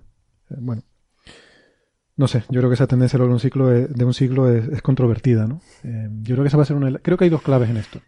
Una, ver si se puede confirmar que efectivamente esta, esta estrella ha variado a lo largo de un siglo. Eso sería súper interesante. Y lo otro es, de acuerdo a este modelo, eh, los. Bueno, olvidé decir una cosa, que hay, hay dos grandes eventos que se observan en esta curva de luz que ocurren con una separación de dos años. Kepler observó durante tres años. O sea, no sabemos si esto se repite cada dos años o no. Hmm. O sea, durante la observación de Kepler tenemos un evento y luego los dos años otro. Una de las grandes dudas es si esto es un periodo orbital, o sea, si es algo que cada dos años está pasando por delante o, o no. Según este modelo, no. Según este modelo es que esto es una cosa con una órbita larguísima, de siglos potencialmente, y que pasa un planetesimal y a los dos años pasa otro. Entonces, eh, en febrero se cumplirían dos años de la siguiente o sea, del paso anterior. Entonces ahora tenemos que estar muy pendientes a ver si en febrero se vuelve a ver algo o no. Claro. Porque esto va a permitir descartar una familia de hipótesis frente a otras. Bestiales, además. Este modelo predice que no va a haber nada especial en febrero. Bueno, veremos. tenemos pendiente. Queda poquito. Queda, poquito. Eso es bueno, ¿eh? significa que seguimos teniendo sección de Estrella de Tavi. por, lo menos hasta febrero. Por lo menos hasta febrero, ¿no?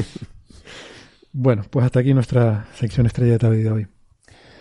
Vamos a ir con más cosas eh, extrañas y misteriosas, si les parece, o, muy mediáticas quizás, porque estos últimos días hemos tenido muchísimos titulares y mucha gente preguntándonos por, eh, por la teoría de Berlinde.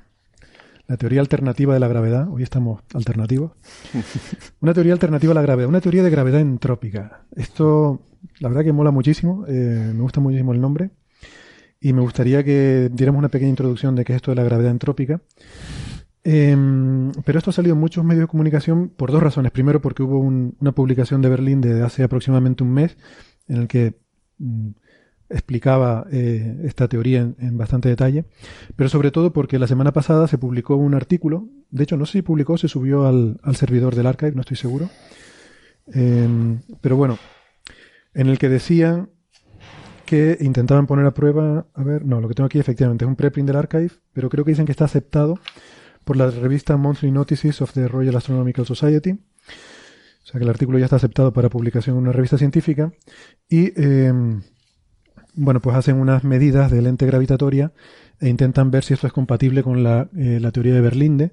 Y esto ha salido en muchos medios de comunicación diciendo, eh, con un, bueno, diciendo incorrectamente que estas observaciones confirman la teoría de Berlinde. Entonces me gustaría sobre todo que nos centráramos en, en discutir esta parte de si esto realmente es así, si se confirma la teoría de Berlinde, cómo son estas observaciones, etcétera. Pero primero vamos a intentar hacer una introducción al tema. Yo confieso que no lo. Si me dejas empezar con la crítica, lo importante no es que se confirme la, teoría de Berlinde o no, sino que Einstein estaba equivocado. Eso es lo mediático. Eso es lo, que, pasa, lo que pasa que curiosamente, eh, la gente tiene que. Eh, o sea, cualquiera que esté en la calle eh, y por casualidad, en vez de prestar atención al regalo de Reyes, se prestar atención a las veces que está aprobada y desaprobada la teoría de la relatividad general, terminaría con la cabeza partida en varios trozos, ¿no?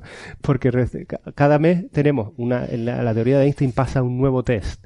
Las mm. ondas gravitatorias o yo qué sé, cualquier cosa, cada vez eh, hace, ¿no? Y al día siguiente Einstein estaba equivocado. A ver, ¿con qué nos quedamos? ¿Pasa todos los test o Einstein estaba equivocado? E-, Einstein acertaba hasta cuando se equivocaba. Exacto. la, cuestión, la cuestión de, la cuestión mediática bestial es esa, es la palabra Einstein. Einstein ha quedado como un mito del genio universal.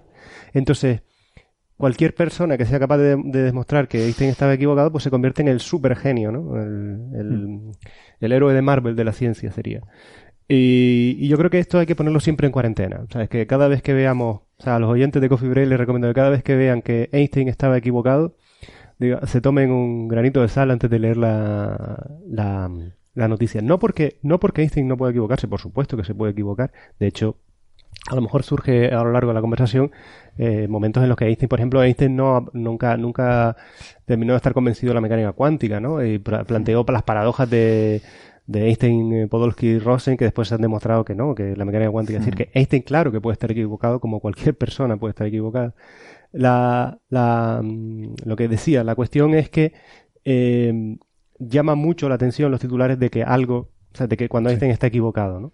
Porque... Estoy totalmente de acuerdo contigo en lo de poner las cosas en cuarentena. Sí, Entonces, bueno, pues hablemos de un poco de qué es la teoría de Berlín de nuevo. Si quieres, puedo comentar un poco de, en qué contexto estamos de nuevo, como siempre. déjame decir una cosa también, eh, que es que al respecto de eso que tú estás diciendo, ¿no? Esta, este frenesí mediático que hay Em, o sea, si se dan cuenta, estamos continuamente, cada semana hay una noticia revolucionaria de todo que lo tira todo abajo y lo hace. No. A ver, señores oyentes, no puede haber revoluciones todas las semanas por definición. las revoluciones son cosas infrecuentes que pasan muy de vez en cuando y que lo cambian todo. Entonces, si estamos toda la semana machacando a la gente con que hay una revolución en no sé qué, eh, eso no son revoluciones, eso es otra cosa. ¿no? Entonces, yo creo que a veces, ¿no? Eh, cuando. y creo que es fantástico lo de Juan Carlos Ortega cuando dice soberbio, científico soberbio. no, no, vuelvo a insistir en que, en que desde el punto de vista de la ciencia no es que tengamos un apego hacia lo establecido o hacia lo no establecido, es que establecer algo es tan complejo y tan difícil que todos deben saber que lo que hoy es, lo que hoy es oficial o establecido, en algún momento del tiempo, de la historia de, la física o de la ciencia en general, era, era alternativo, por definición. Es decir, no, eh, al, lo que pasa es que después de toda la criba empírica y, teórica van quedando lo que lo que va, em, digamos, describiendo la naturaleza con mayor, em, con mayor acierto, ¿no? Por eso hay, una, hay, una, tiranía que es innegable, que es la del empirismo. O sea, aquí tú puedes hacer la teoría más bonita y más elegante que tú quieras y tal, pero al final tiene que pasar el test de las observaciones y los experimentos. Si no funciona, mm. pues no funciona y lamentablemente tendremos que rechazarla. Yo creo que el mayor legado que deja la ciencia, y es una cosa que quería hoy sacar en, como estamos hablando de teorías alternativas, el mayor legado que para mí deja la ciencia a la humanidad no es un corpus de conocimiento de la velocidad de la luz es constante, el tiempo es variable, el universo está hecho de átomos, lo que sea. No, para mí eso es, está muy bien, es una descripción de naturaleza, pero para mí el mayor legado, eh, por lo que debemos estar más orgullosos de haber descubierto la ciencia, es el método científico. Creo que eso es lo que marca la diferencia. Nos da una forma de pensar sobre la realidad, no necesariamente sobre las cosas materiales o de la naturaleza, sino sobre la sociedad, sobre nosotros mismos, sobre cualquier tema, que es el método científico, que es el método, eh, que lo pongo en mayúscula, creo que ese es el gran legado, eh, que es que vía nuestra razón, ¿no? Y vía unos hechos empíricos, ver si lo que nosotros decimos está de acuerdo con, la, con las observaciones o no. Si yo puedo, decir, lo bueno de la ciencia, lo bueno, lo maravilloso para mí es que tú, o sea, Héctor y yo podemos tener eh, visiones completamente diferentes o teorías completamente distintas para explicar un fenómeno. Entonces yo le pediré a él que prediga una serie de circunstancias y él, me, él me al contrario, me, pedirá lo mismo a mí. E iremos a la, a la simplificando mucho, por supuesto, iremos a, la, los experimentos y veremos quién tenía la razón si yo estoy equivocado, le diría, pues sí, tenías tu razón, y viceversa. Evidentemente somos seres humanos y habrá un gran conflicto y tal. Están los egos y tal, Por supuesto, pero más allá de eso, más allá de eso, estamos de acuerdo que Héctor y yo, con teorías, partiendo de hipótesis distintas, podemos llegar a un acuerdo. A un acuerdo. En otras cosas no, en si mm, te gusta el Barcelona o el Madrid, ahí no vamos a llegar nunca a un acuerdo, porque es irracional, o sea, es otro tipo de discusión.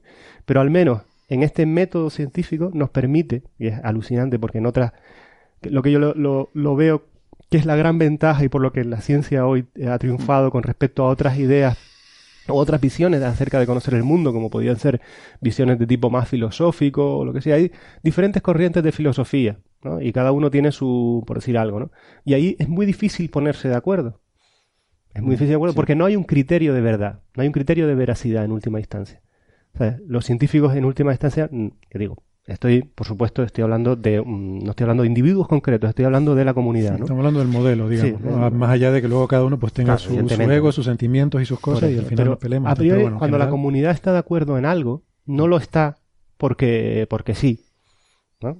Eh, porque continua, porque de hecho es al revés, continuamente, y aquí estamos, es un Coffee Break para mí es un ejemplo concreto de que continuamente estamos debatiendo sobre teorías alternativas al modelo establecido al modelo estándar. Es ahí me gustaría apuntar una cosa. La gente con la que yo hablo a veces eh, y, le explicas las cosas y no, no, se las acaban de creer a lo mejor porque no les concuerda mucho con ideas preestablecidas o lo que sea, eh, te critican enseguida que es que los científicos somos oficialistas y, y, somos reacios a aceptar ideas nuevas. Y digo, pero mm, vamos a ver.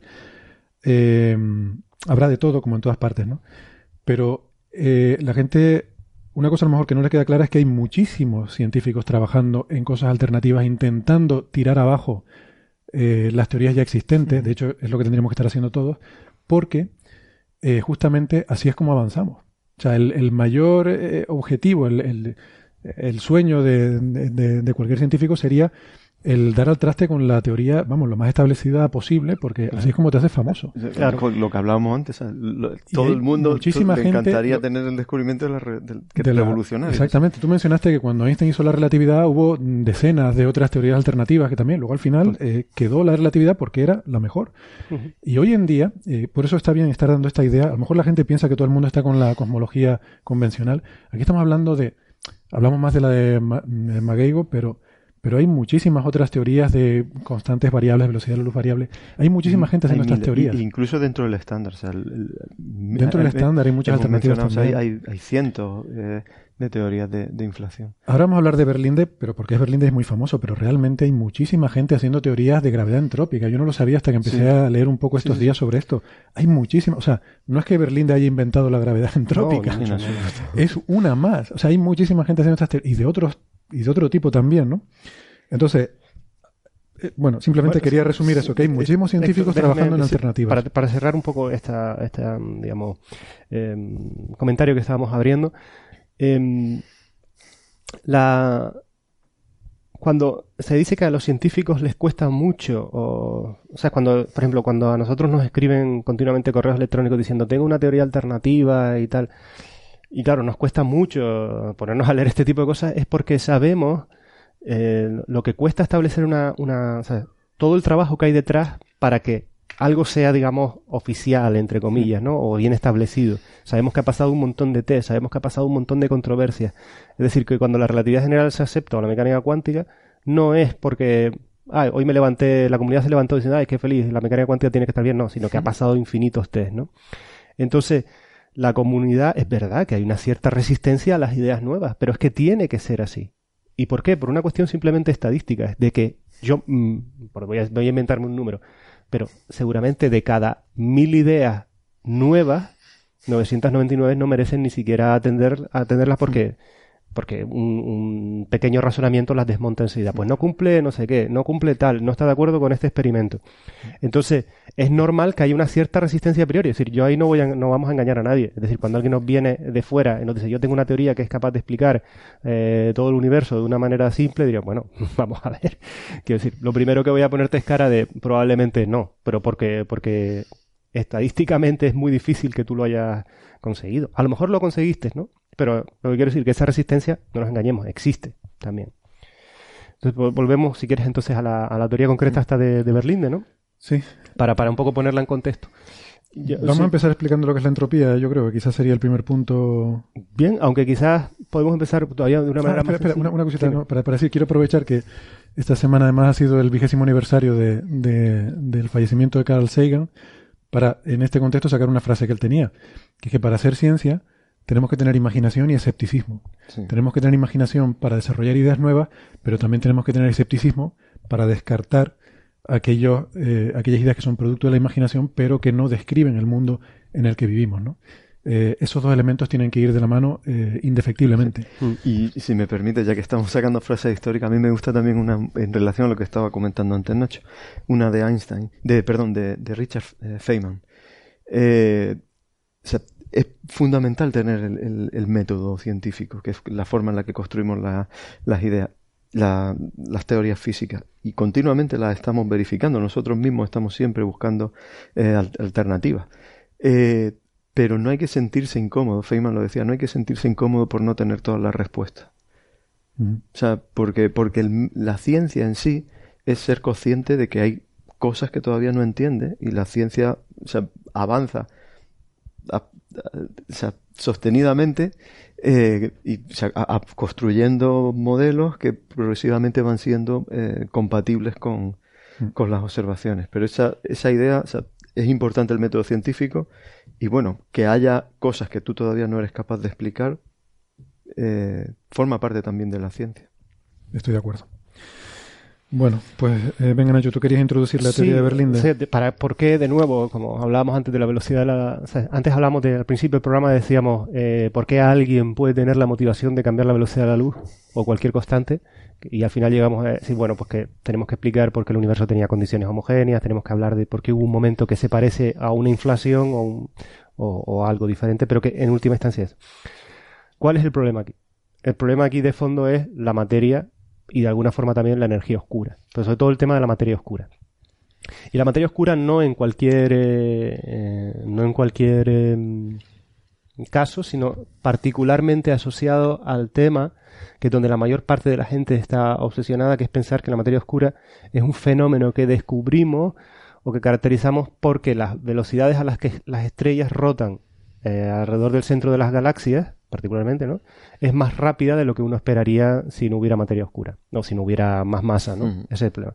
Entonces, sobre eso, sobre eso hay, eh, cada vez que vemos una teoría alternativa eh, de, de, la gravedad para explicar ese fenómeno sin necesidad de materia oscura, normalmente están todas concentradas en este problema específico de la, de la galaxia. Es decir, ¿por qué las galaxias giran más rápido de lo que deberían girar?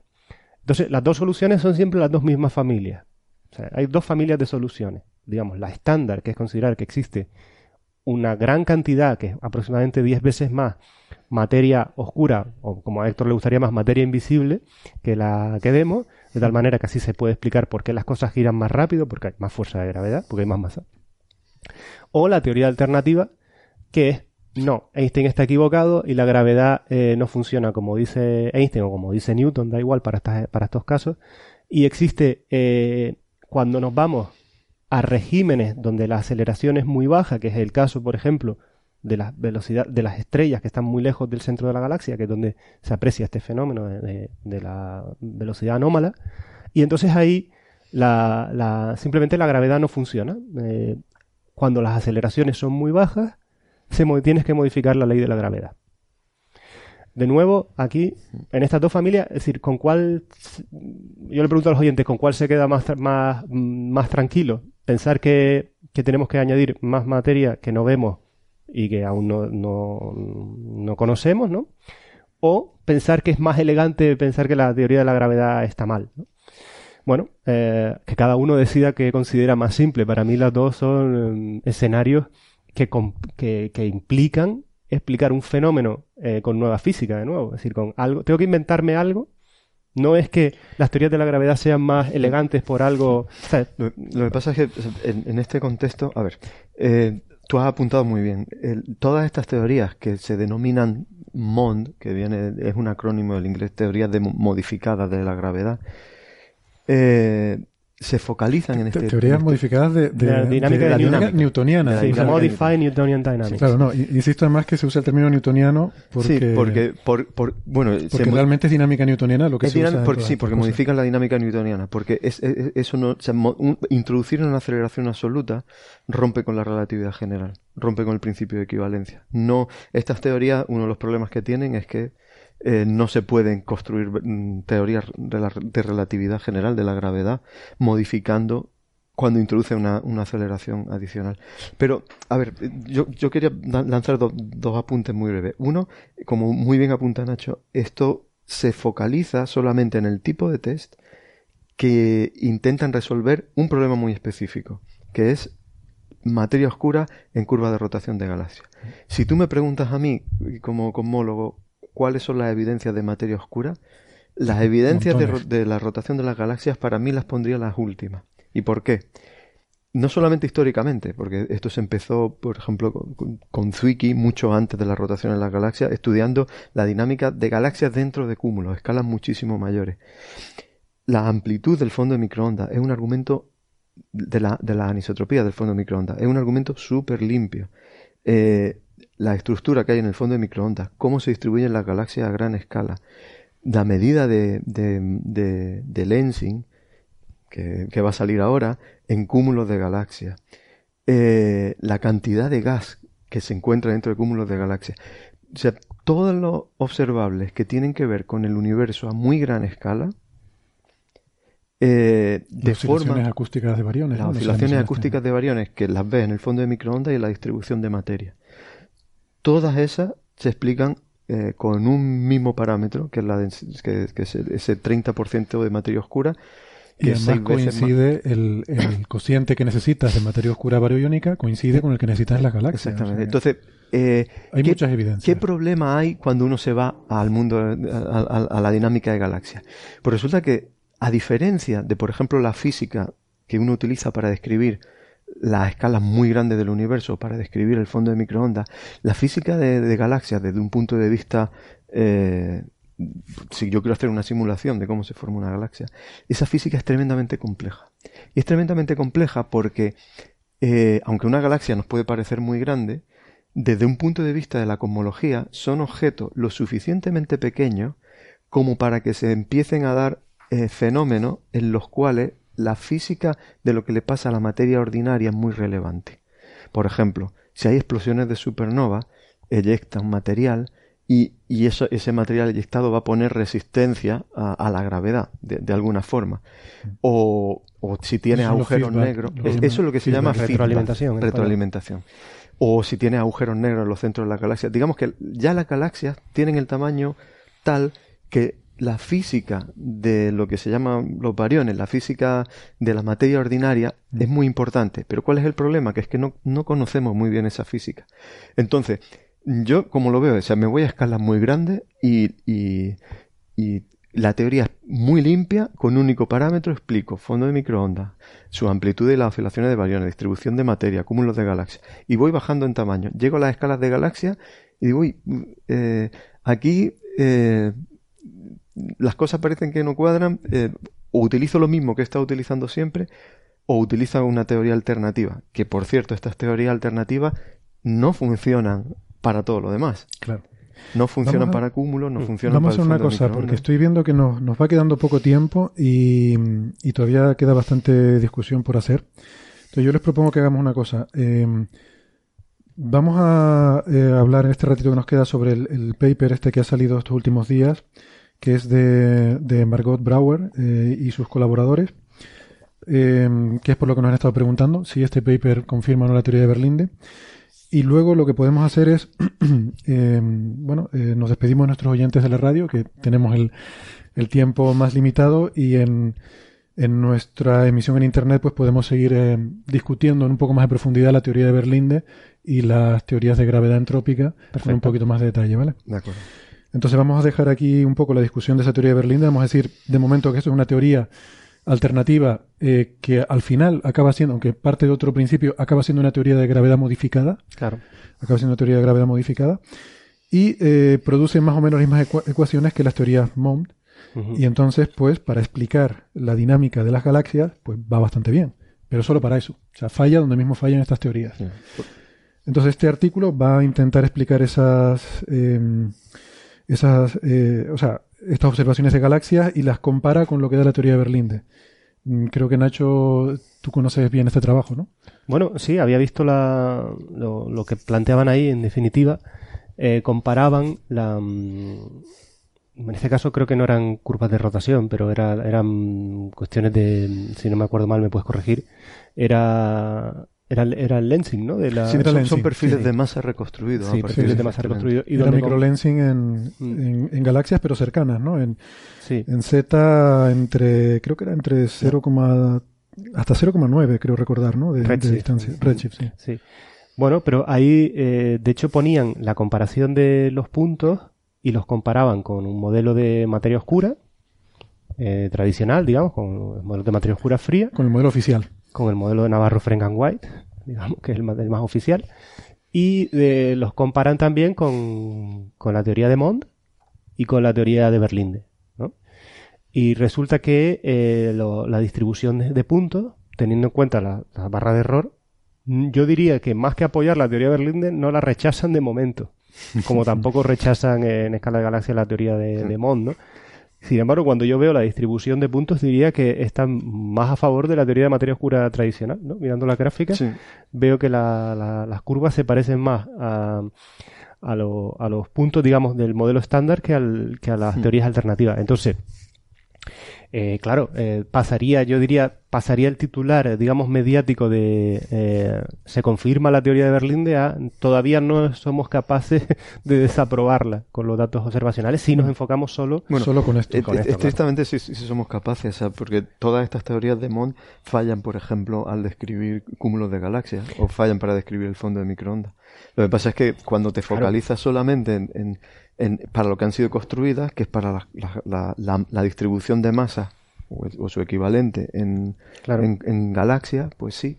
Claro, están hechas para, para, solucionar ese problema. Ya estaría bastante mal que ni siquiera fueran capaces de solucionar ese problema. Pero es que en este caso concreto, a mí me parece que se ha exagerado brutalmente. Es decir, que, es que yo miro la, las gráficas de este artículo y no veo que, la teoría esté más reivindicada que la teoría de, materia oscura. No, si tú ves las gráficas, sacas prácticamente la misma banda de ajuste con el modelo oficial que con el de Berlinde, quizás un poquito peor, diría yo, con el de Berlinde incluso. Pero bueno, compatible. Digamos que no la rechazo. Como hablábamos antes, el, yo creo que la presentación del artículo es legítima. O sea, ellos eh, ponen el ajuste eh, ponen la predicción del modelo estándar y ponen la predicción de estos modelos eh, extendidos. O sea, donde creo que se comete el error es a la hora de hacer la, digamos, la, difusión de, este, de esta noticia, eh, ignorar que el, que el modelo estándar, pues, igualmente lo, reproduce exactamente igual de bien. y, quedarse solamente con, con, la anécdota de que para, para esto, que esto ha sido diseñado para, precisamente para ajustar, Hace poquito, en, unos, en, un coffee break, eh, ¿te acuerdas que salió, además que fue muy una especie, no era un artículo en Nature, sino en Nature algo, en una revista así, y donde se decía eh, que, que, era lo que se variaba, pero que era que la... Mm, sí, era, era sobre la, cosmología, sí, sobre la energía oscura. Sí, que era compatible al... No sé, es decir, decía algo así como el universo es compatible con que no se esté acelerando, algo así. Sí, con no aceleración y en particular con un universo vacío de materia. Con un universo que no está acelerando, vacío de materia, eh, solamente lo descarta la aceleración al 97% de Quiero decir, dejas un 3% de margen de que, de que eso esté ocurriendo. Vale, pues en vez de ser el titular, en vez de ser el titular, otro análisis eh, parece que confirmar el modelo estándar, que era lo que realmente demostraban los datos, se sacó de madre para decir que es eh, para decir que había una observación que favorecía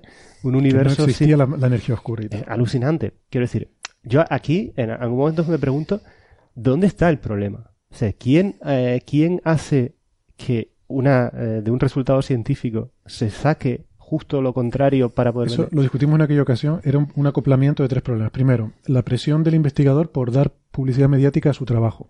A veces lo sobrevendes. Segundo, eso llega a quien hace la nota de prensa, en ese caso, la nota de prensa fue horrible. Hmm. Eh, pero claro, yo entiendo, la nota de prensa se hace en connivencia con el investigador. Entonces la institución, que en aquel caso es la Universidad de Oxford, eh, hace una nota de prensa ya de por sí incorrecta. Y luego llega a los medios de comunicación una nota de prensa incorrecta sobre un trabajo que ha sido exagerado por el autor y el medio, y el medio de comunicación pone un titular sensacionalista que acaba diciendo una cosa que al final es lo contrario de lo que se estaba diciendo. ¿Por qué? Porque atacas un premio Nobel, porque atacas una, eh, un modelo oficial. Entonces, lo que quiero decir es que justamente la motivación, de nuevo, insisto en el mensaje de hoy, o sea, la motivación es a atacar la ciencia oficial. O sea, la ciencia oficial tiene que estar continuamente eh, respondiendo ¿no? a esos ataques, que está bien, porque si la teoría es consistente, tiene que estar respondiendo a todos los, a todas las pruebas a las que se le someta. Entonces, no es que haya una, un, orden jerárquico, eh, digamos aquí, una especie de secta mm. encaminada a proteger la ciencia oficial. No, no, los científicos estamos continuamente atacando los paradigmas establecidos. Claro y algún día caerán. Pero para eso tiene que haber observaciones y, e ideas claras que justifiquen cambiar una teoría por otra mejor. Mm, mm. Pero en este caso, en este caso eh, creo que era que es importante destacar que sobre este trabajo concreto, el segundo autor, que es Conrad Koiken, puso un Twitter, me parece, que creo que, deberíamos comentarlo, donde dice, me parece genial. es, el, quinto autor. Bueno, pero es uno, sin duda, es uno de los seniors, porque es uno de los profesores ahí de, de Leiden, ¿no? La Universidad de Leiden.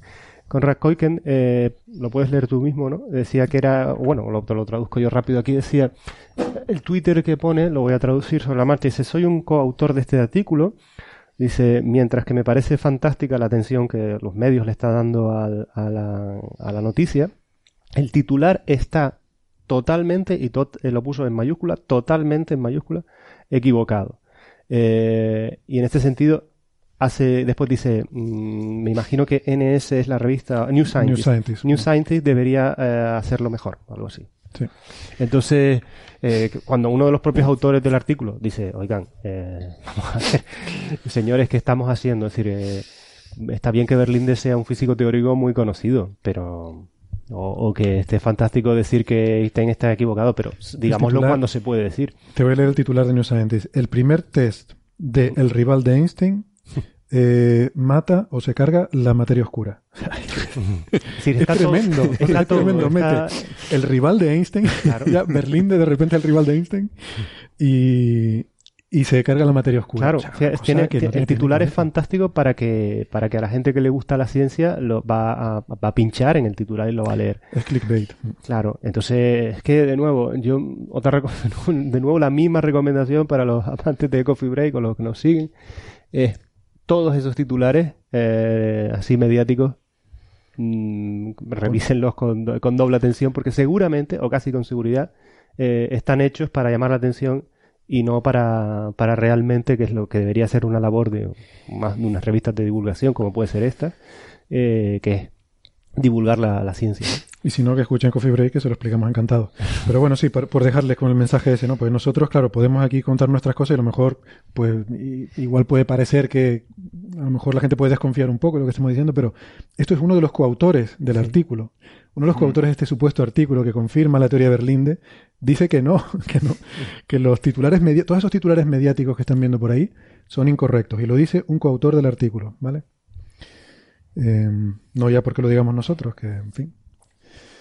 Bueno, entonces, si, les parece, se, nos va cumpliendo el tiempo del programa, la radio tiene sus tiempos. Em, vamos a despedirnos aquí de nuestros, eh, de nuestros amigos que nos escuchan por las radios, em, deseándoles que pasen felices fiestas.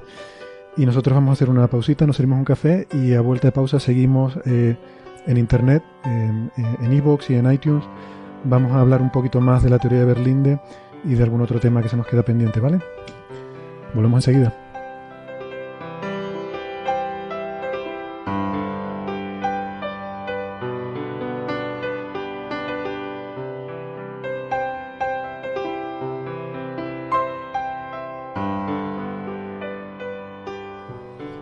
Pues aquí estamos de vuelta. Entonces, em, vamos a hablar un poco de de la teoría de Berlinde y sobre todo en general de la familia de teorías de gravedad entrópica, que hay, hay muchas. Eh, Berlinde es un investigador muy mediático, es holandés, es una especie de héroe nacional en Holanda y, tiene mucha repercusión mediática, pero hay muchísima gente trabajando en este tipo de teorías que son alternativas a la gravedad. Y esto al final, eh, volviendo a las motivaciones de las que Nacho preguntaba cuando hemos hablado de otras eh, teorías alternativas, yo creo que esta, mm, estas familias de teorías tienen motivaciones de buscar, eh, bueno, lo que es el santo grial quizás de la física teórica, que es esa teoría del todo que nos explique la gravedad eh, en, escalas también que sean compatibles con la mecánica cuántica. Y eh, parece que hay cierta intuición, que esto viene ya de los años 70, de trabajos de Stephen Hawking em, y también de, de Bekenstein, de Jacob Bekenstein antes que él, que empezaron a plantearse la problemática de la, de la entropía en agujeros negros. Esto comenzó con estudio de agujeros negros, pues claro, se planteaba el problema de que la segunda ley de la termodinámica nos dice que la entropía debe aumentar siempre en el universo. Eh, sin embargo, si algo cae en un agujero negro, eh, en principio esa entropía desaparece y, y, no se cumpliría la segunda ley de la termodinámica. Entonces, tiene que haber alguna forma por la cual los agujeros negros, cuando absorben materia, aumentan su entropía, ¿no? Y esta idea un poco llevó a Bekenstein primero a formular la idea de que el horizonte de sucesos de un agujero negro es una medida de su entropía, de manera que a medida que va absorbiendo materia, ese horizonte crece, esa entropía aumenta, y luego eso ya lo formalizó más, eh, lo formalizó mejor Stephen Hawking.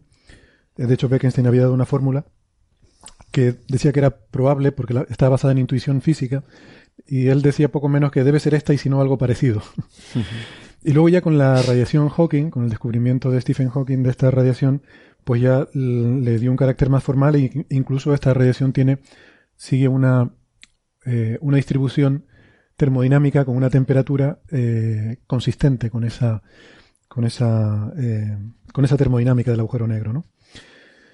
Bueno, a partir de aquí se empieza a trabajar en esto, se desarrollan unas leyes de la termodinámica de agujeros negros, pero lo interesante es que luego hubo gente que empezó a plantearse que esto que se aplicaba a agujeros negros se tenía que aplicar también al universo que tenía que haber una entropía del universo como tal.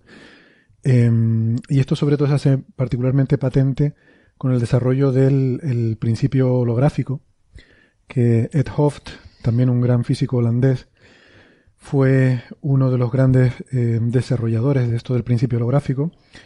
Aquí lo hemos explicado, incluso hemos tenido a Ed Hooft en una entrevista no significa del principio holográfico, como dice mucha gente por ahí, que el universo es un holograma creado por extraterrestres, sino que es un concepto muy profundo, ¿no? Nos dice que un, volumen tridimensional del universo, eh, aunque sea tridimensional, la, información que contiene se puede, cabría eh, encodificarla en una superficie que lo rodea, en su contorno. Y esto es una cosa, si lo pensamos, es muy profunda, porque quiere decir que realmente sobra, eh, sobran dimensiones, sobra o sea, sobra una. Sobra una. O sea, que todo el espacio este tridimensional que vemos, en realidad aquí nos sobran, nos sobran cosas, porque se puede comprimir en algo bidimensional, ¿no? O sea, toda esa mm. información. Déjame apuntar algo, porque apunta, apunta. estuve hablando, hablando sobre este tema, ¿no? Eh, es decir, a priori, para yo poder reducir un volumen a una superficie, o la información que está contenida dentro de un volumen a una superficie, para que eso sea así, debería, de alguna forma, lo que ocurre dentro del volumen reflejarse en la superficie. ¿No? Por ejemplo, está claro que la gravedad, que es una, la gravedad, el electromagnetismo, lo que sea, que son fuerzas de largo alcance, algo que yo modifique dentro de, por ejemplo, imagínate que tengo una esfera, yo modifico algo en el centro, eso se transmite y veo su efecto en una superficie. Por lo tanto, conociendo la, con precisión lo que pasa en una superficie, como varía el campo gravitatorio, por ejemplo, en la superficie, puedo inferir qué ha pasado dentro de la esfera. Pero si hay algo, o sea, si hay algo que ocurre dentro de la esfera que no se transmite hacia afuera, no, no, tengo tan claro que, se, que puedas conocer la, la información eh, estudiando la superficie. Sí, es que yo creo que no es eso. O sea, yo, yo creo que eso no dice que se pueda conocer, eh, que tú puedas decodificar esa información o de que esa información refleja el interior. Lo que dice es que existe una equivalencia. O sea, que no todo el volumen tridimensional está lleno de información, por así decirlo. Sí. Y, el, y yo vi una analogía, precisamente que la ponía Berlinde, curiosamente, no sé si, si sería anterior, pero eh, se la vi en unas declaraciones suyas, que me gustó mucho. Y es como cuando juegas un juego de ordenador tridimensional ¿vale? Ese juego está, eh, viene a lo mejor en un disco, ¿vale? Pero recrea un mundo tridimensional. O sea, en dos dimensiones está toda la información de ese mundo tridimensional del juego de ordenador, ¿no? Sí, pero yo creo que hay algo extra y que tiene que ver con, mucha profundidad con cómo está estructurado nuestro universo. ¿no? Es decir, no es, estoy convencido de que ese, ese teorema de Hopf no puede funcionar en cualquier universo pensable, sino en el nuestro, ¿no? donde existen interacciones de largo alcance o, o todo está conectado de alguna forma holísticamente, como es el caso que hemos hablado de la, de la mecánica cuántica entiendo yo de sí estas son cosas que se desarrollan claro dentro del marco de, de esto de teoría de cuerdas. Bueno de hecho está la esto también habló mucho de Maldacena. Maldacena te iba, iba, a decir eso que viene viene del o sea Maldacena estuvo trabajando digamos que toda esta todo esto que has estado contando de los estudios sobre agujeros negros sirvieron como fundamentación digamos para dar pistas eh, hacia formas de intentar hacer cuantización de la gravedad. y, y, él, Maldacena, su conjetura, la, la famosa, la, que se denomina conjetura Maldacena, es una correspondencia entre una teoría cuántica de campos sobre un espacio de dimensiones distinto, eh, hace una equivalencia entre una teoría de gravedad y una teoría cuántica de campo en distinto número de dimensiones. Y, bueno, pues eh, un poco lleva el espíritu, la filosofía esta del, principio holográfico, o sea, de, de poder hacer equivalencia eh, en, en, el sentido de que toda la física está eh, la puede representar como algo que está en un número de dimensiones distinto. Lo, lo que tú comentabas antes, eso de que, sea, de que eso que la información fluye a través de la eso eso lo tiene desde el electromagnetismo incluso, ¿no? O sea, el, lo, lo, el concepto de flujo eh, sí, pero bueno, que podía generalizarlo a cualquier, eh, a cualquier cosa. Pero, ¿no? pero esto, esto es, es, algo más allá. Es, esto es una, una equivalencia eh, matemática en el sentido de que o sea, toda la física que tienes en un espacio de, de un número cierto de dimensiones la puedes eh, trazar en términos de, de cosas que ocurren en un espacio de dimensiones menores. O sea que digamos que todo está. La, la analogía del disco eh, está bien, o sea, porque te, te gusta, ¿no? Sí, te, to, todo está codificado en algo de, un número de dimensiones menor. Mm. Entonces, estas teorías de gravedad entrópica lo que hacen es decir, hacen la analogía de, mm, esa superficie que envuelve el contorno con el horizonte del agujero negro y eh, que tiene su entropía de la misma manera. Y entonces lo que se, lo que, lo que es, por ejemplo, lo que postula Berlinde es que existe una información cuántica, unos, qubits, cuya eh, entropía, tal como está distribuida en el contorno del universo, tiende a, eh, bueno, la entropía siempre tiene que tender a maximizarse, pues esa tendencia de la, de la entropía a maximizarse en esa superficie eh, se manifiesta en el interior, ¿no? la, física de, ese aumento de la entropía en la superficie se manifiesta en el interior como lo que percibimos como una fuerza gravitatoria.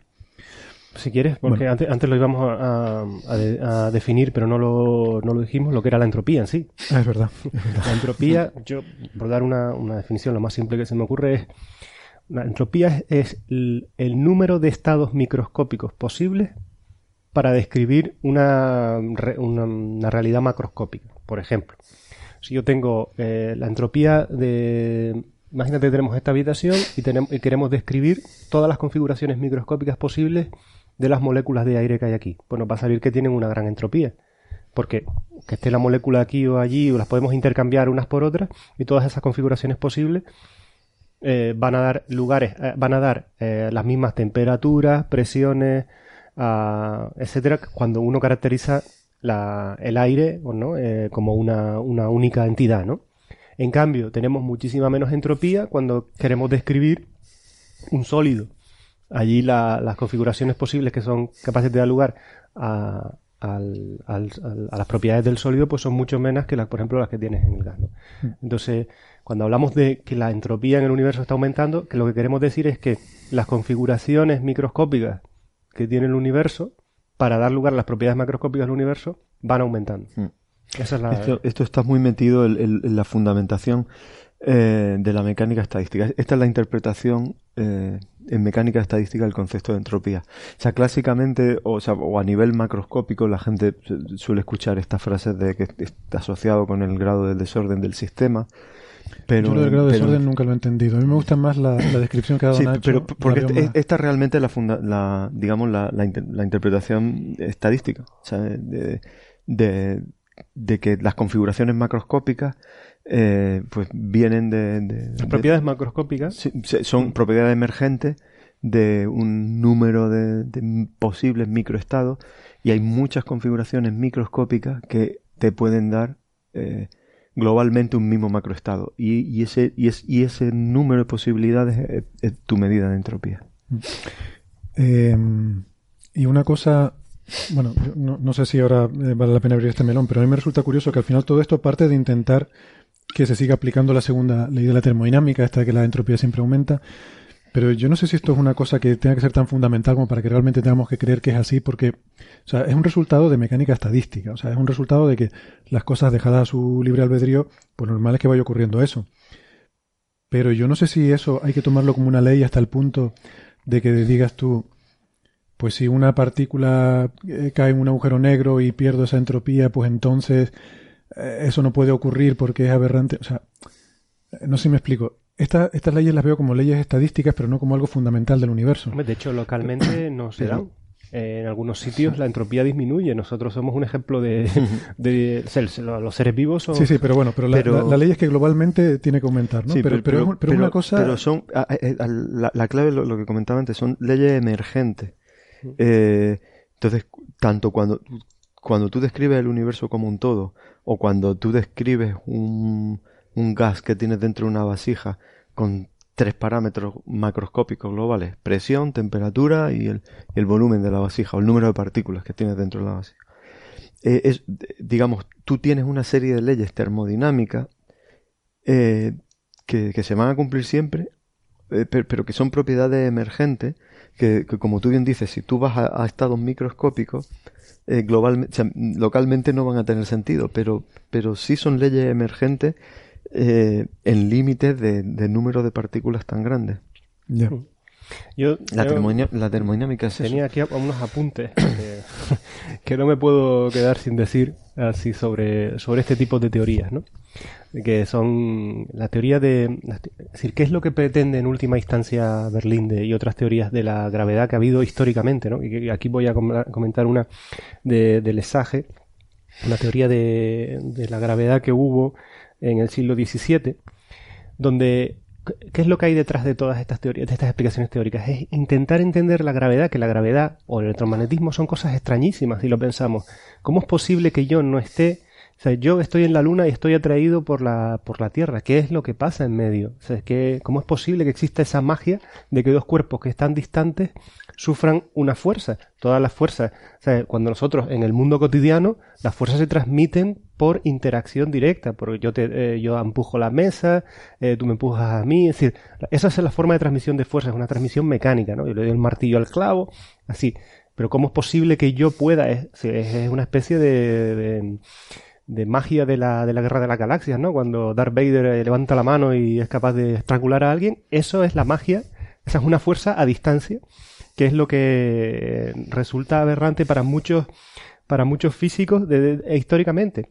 Entonces, esa es la fuerza. Esa es la, lo que quiero decir, en última instancia, en última instancia Berlinde y todas estas teorías están tratando de dar una explicación microscópica ¿no? Pero de alguna forma que, las cosas se, se, toquen, que interacciones entre ellas, eh, para, para, poder explicar estas interacciones a distancia. Y esta es una historia, eh, es decir, esta, esta explicación en términos mecanicistas de las fuerzas a distancia es una cosa que tiene una tradición histórica enorme, por lo menos de cuatro siglos.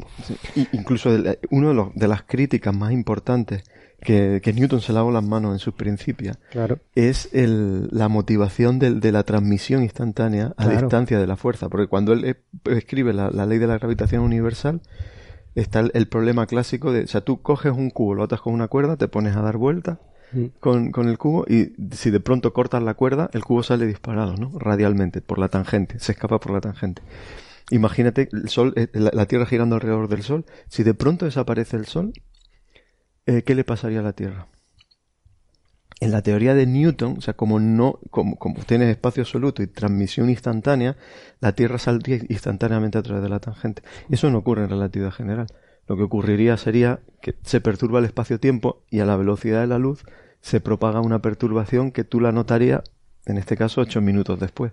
Es decir, la Tierra seguiría dando vuelta ocho minutos más o sea, seguirá su giro hasta que, mm. hasta que se entere que ha llegado. Pero aún así, en, las dos teorías, tanto en las dos visiones de la gravedad, tanto en la de Newton como en la de Einstein, está pasando algo a distancia. ¿no? Y hay que eh, no tiene, no es una cosa intuitiva de que, como, eh, vuelvo a insistir, ¿cómo es posible que exista algo que mágicamente interacciona conmigo a una distancia cuando no me está tocando de ninguna forma? Mm. Entonces, en estas meta, en estas metafísicas que incluye la de Berlinde, eh, son, en mi opinión, malas metafísicas, y voy a, y voy a explicar un ejemplo. ¿no? Pues la teoría esta de... Eh, pongo el ejemplo del lesaje y no la teoría de Berlinde, porque la teoría de Berlinde es tan abstracta que es difícil explicarla. En cambio, la teoría del lesaje es mucho más sencilla de entender. En la teoría del lesaje, la, gravedad entre dos cuerpos se produce por lo siguiente. Todos los cuerpos, los planetas, la galaxia, nosotros estamos en medio de un fluido, o sea, de, partículas, ¿no? Que nos están golpeando. Nos golpean eh, por un lado, por otro, de tal forma que si yo estoy aislado, no me pasa nada, tengo tanto. Es como si me estuviera dando el viento por todos lados, no me, no me muevo. Sin embargo, cuando coloco otro objeto al lado, resulta que el, eh, los dos objetos se proyectan una sombra de alguna forma, una sombra, en la analogía del viento creo que es buena. Entonces, eh, si yo, si tú te pones al lado mío por el lado izquierdo, no me llega viento por el lado izquierdo. Y al objeto que está, a la persona que está por mi lado izquierdo, no le llega viento por el lado derecho. Entonces, el viento que tenemos los dos por el lado que no hay gente, me empujaría hacia el otro. ¿no? Entonces, fíjate, una explicación mecanicista, el, en ese caso, Lesage junto con otros pensadores pensaban que los cuerpos estaban metidos dentro de un fluido que estaban recibiendo golpes, microgolpes continuamente, pero cuando se colocaban dos, ese espacio en medio hacía que los dos cuerpos se atrajeran.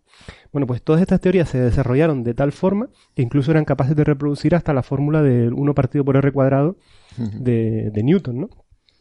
Pero con el tiempo, es decir, estas teorías se rechazaron por múltiples razones. Los, se, fueron complicando. Los golpes no podían ser elásticos, tenían que ser inelásticos. Entonces, vemos, es, lo que siempre estamos hablando aquí de las malas metafísicas. Para, para explicar un fenómeno, me invento otro. Pero ese otro es muy complejo y empiezan a surgir todo tipo de preguntas. Y en realidad, cuando uno piensa, ah, ya he encontrado una explicación simple a algo que aparentemente era complicado, resulta que la explicación simple se complica de tal manera que no resulta muy elegante y después tiene sus problemáticas que hacen que no, que no, que no vayan para adelante como teoría. ¿no? Entonces yo lo que quería decir, en estas teorías, la, la, evolución de la física en el siglo XX es justamente al contrario de, tener explicaciones mecanicistas para las fuerzas. Es más bien lo contrario. Es decir, a medida que va ido desarrollándose toda la física a lo largo del siglo XX, la, materia iba perdiendo sustancia. Es decir, lo que antes entendíamos como partículas elementales, los electrones, eh, los protones, después fueron los quarks, fueron perdiendo su sustancia, dejaron de ser elementales.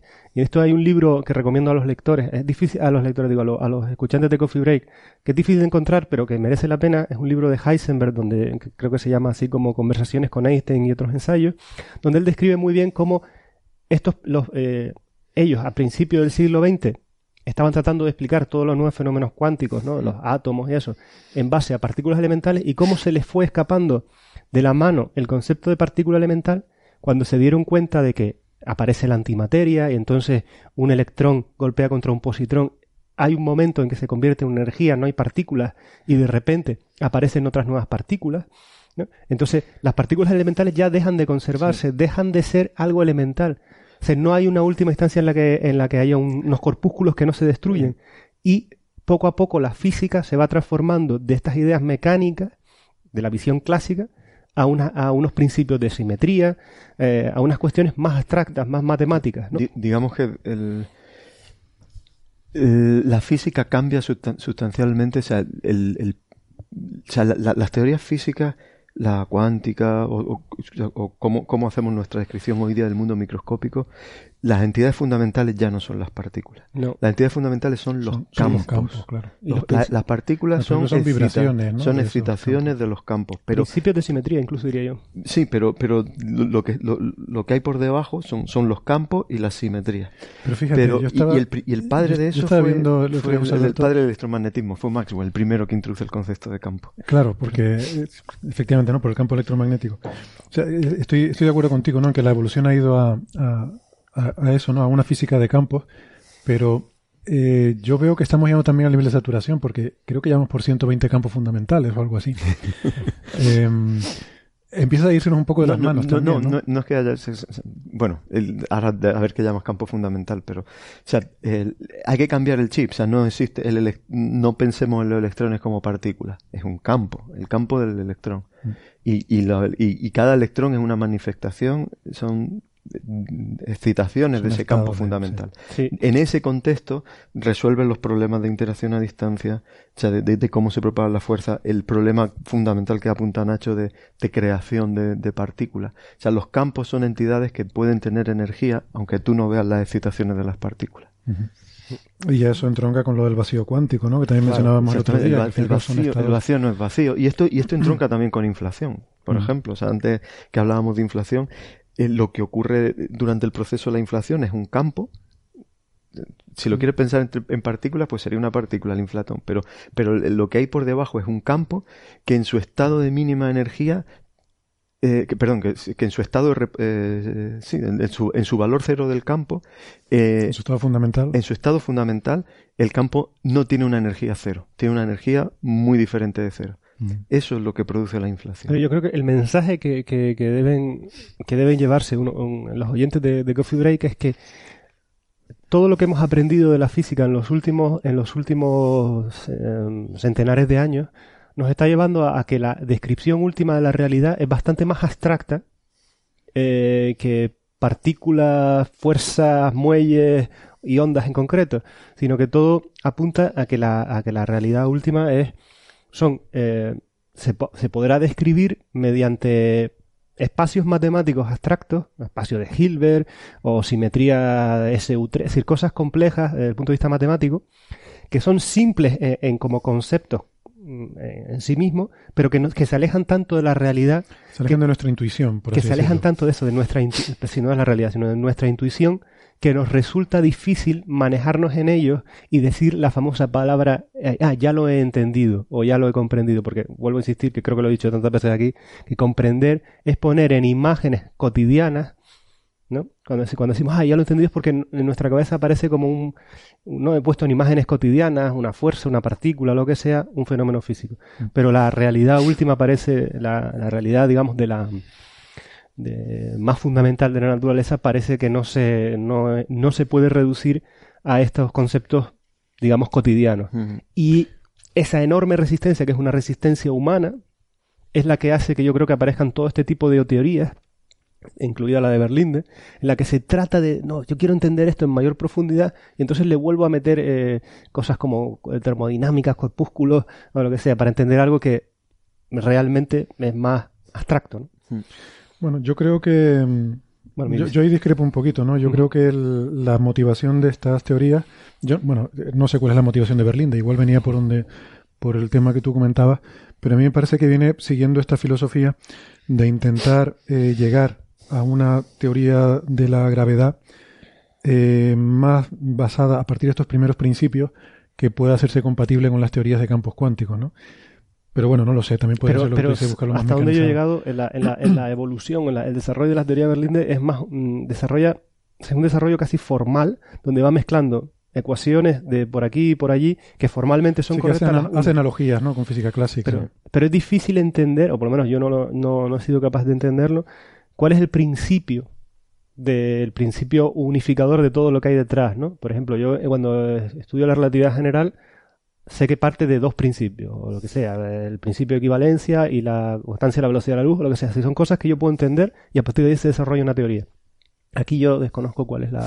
No, no, he sido capaz al menos de entenderlo. Eh, es que tiene tanta... De, todas formas, yo me gustaría volver a lo básico, ¿no? Y, a la tiranía del empirismo de la que hablábamos antes, que al final... Bueno, se nos olvidó comentarlo para los eh, oyentes de la radio, lo siento, pero eh, sí que me gustaría incidir en un tema el empirismo no pinta muy bien para la teoría de Berlín, por lo que sabemos hasta ahora. O sea, hay cosas todo lo bueno, falla en todo, en todo, lo que eh, falla en de hecho, cúmulos de galaxias, en bala, tal, y además incluso experimentos, ¿no? De, laboratorio. Porque, o sea, al fin y al cabo, esto es una teoría, volvemos a lo mismo, ¿no? O sea, vuelve eh, hacer la modificación de, Newton, o sea, buscando con, esta filosofía de teorías de Mond. Pero bueno, esto es una teoría, es que, es que es mucho más fundamental, o sea, es que se carga completamente el principio de equivalencia, eh, o sea, dejas de tener una teoría global para hacer una descripción global del universo, no puede explicar el fondo de microondas, no puede explicar eh, estructuras a gran escala, cúmulos de galaxias. O sea, vuelve a tener eh, ese tipo de problemas. Pero quizá lo más interesante... yo esto no lo he entendido, pero para hacer se carga incluso la coherencia cuántica. Efectivamente. Y ese, eso es lo que, lo que iba a apuntar ahora. Se carga unos experimentos más mundanos, en el sentido de mundanos hechos en el mundo, que es, no, la, ha habido experimentos donde se ha estudiado la difracción, vamos a difra del experimento de la doble rendija, eh, que se ha hecho ya no solo con fotones, con la luz, sino que se ha hecho con electrones y se ha hecho hasta con neutrones. Y resulta que cuando eh, que si la teoría de Berlín es cierta, no se debería generar la difracción de, en estos experimentos. Y sin embargo, la interferencia, ¿no? la interferencia en los neutrones, ¿no? Y, eh, el patrón ese de interferencia. Y sin embargo, no solo, eh, es decir, la gente ha hecho este experimento a diferentes alturas, por lo tanto, a diferentes alturas me refiero eh, con respecto al nivel del mar, ¿no? Con respecto al, campo gravitatorio terrestre. Por lo tanto, a diferentes, eh, a, diferentes intensidades de la gravedad. No es lo mismo hacerlo aquí que hacerlo en el Teide, ¿no? Y el patrón de interferencia sigue siendo el mismo, lo cual es, desde un punto de vista fundamental, es, de nuevo reivindica la teoría de Einstein del principio de equivalencia. Da igual la aceleración a la que tú hagas el experimento, que de manera local eh, sigue siendo sigue siendo la misma física, ¿no? Entonces, bueno, yo creo que la, teoría de Berlín eh, tiene que desarrollarse un poquito más antes de decir que, que es alternativa a nada. pero, pero, es que este, este caso es que directamente es que se ignoran los resultados que, que claramente la desmontan la fundamentación de la teoría. O sea que. Bueno, pues vamos a ir dejando ya este tema por aquí. Entonces, eh, yo querría en este momento despedir ya a José Alberto, que tiene que irse corriendo al aeropuerto, y te agradecemos mucho que hayas estado con nosotros, incluso este ratito extra. El extra de Navidad. El extra de Navidad. premio gordo. No vayas ahora corriendo con el coche, tranquilo, tienes tiempo. y nada, pues Nacho y yo en cinco pues. minutos me gustaría acabar de contarlo el OVNI, porque es que ya la gente va a pensar que es que queremos ocultar algo. Estamos ocultándolo, ¿no? Mm, apuro los cinco minutos. Pues tengo curiosidad. ¿Tienes curiosidad? Bueno, me lo contéis. el OVNI solar. Pues venga, el OVNI de Soho. Esto es una historia, vamos a ver, de vez en cuando, eh, sobre todo en internet se ve mucho, si uno sigue según que youtubers, pues imágenes de supuestos ovnis que claramente son ovnis, ¿no? Normalmente uno va, lo busca en Google, coge la foto, la pone en Google Images y enseguida, eh, cuando lo busca, las primeras cuatro o cinco páginas que salen son de publicaciones eh, ufológicas y gente diciendo que son ovnis y tal, de expertos ufológicos. Pero bueno, si uno va mirando un poquito más abajo, en algún momento se encuentra con alguna publicación seria donde te explica eh, por qué se había visto eso, ¿no? Y la semana pasada habíamos recibido varias consultas, algunas relacionadas con un ovni que era que se vio en Florida, pero que era un lanzamiento de un Atlas 5 ese Cabo Cañaveral que dejó una estela preciosa por la hora de la noche a la que se produjo. Y luego había otra, pero bueno, que es así, la buscabas en Google y salía enseguida. Pero luego había otra que no salía en Google. Y esta era una imagen de satélite, del satélite Soho, en la que se ve una imagen del Sol, yo se la voy a enseñar aquí a, mis contertulios, en la que se ve una cosa que sale, ¿eh? Eh, parece salir del Sol ahí en línea recta, Em, y esto, según Street Cap One, que es un youtuber del que hemos hablado en otra ocasión, es una clara evidencia de una nave alienígena que ha ido a repostar en el Sol y ha salido eh, despegando hacia el espacio. Además se puede ver porque la línea esta es del mismo color que el Sol y en la puntita es de un color diferente porque es la nave.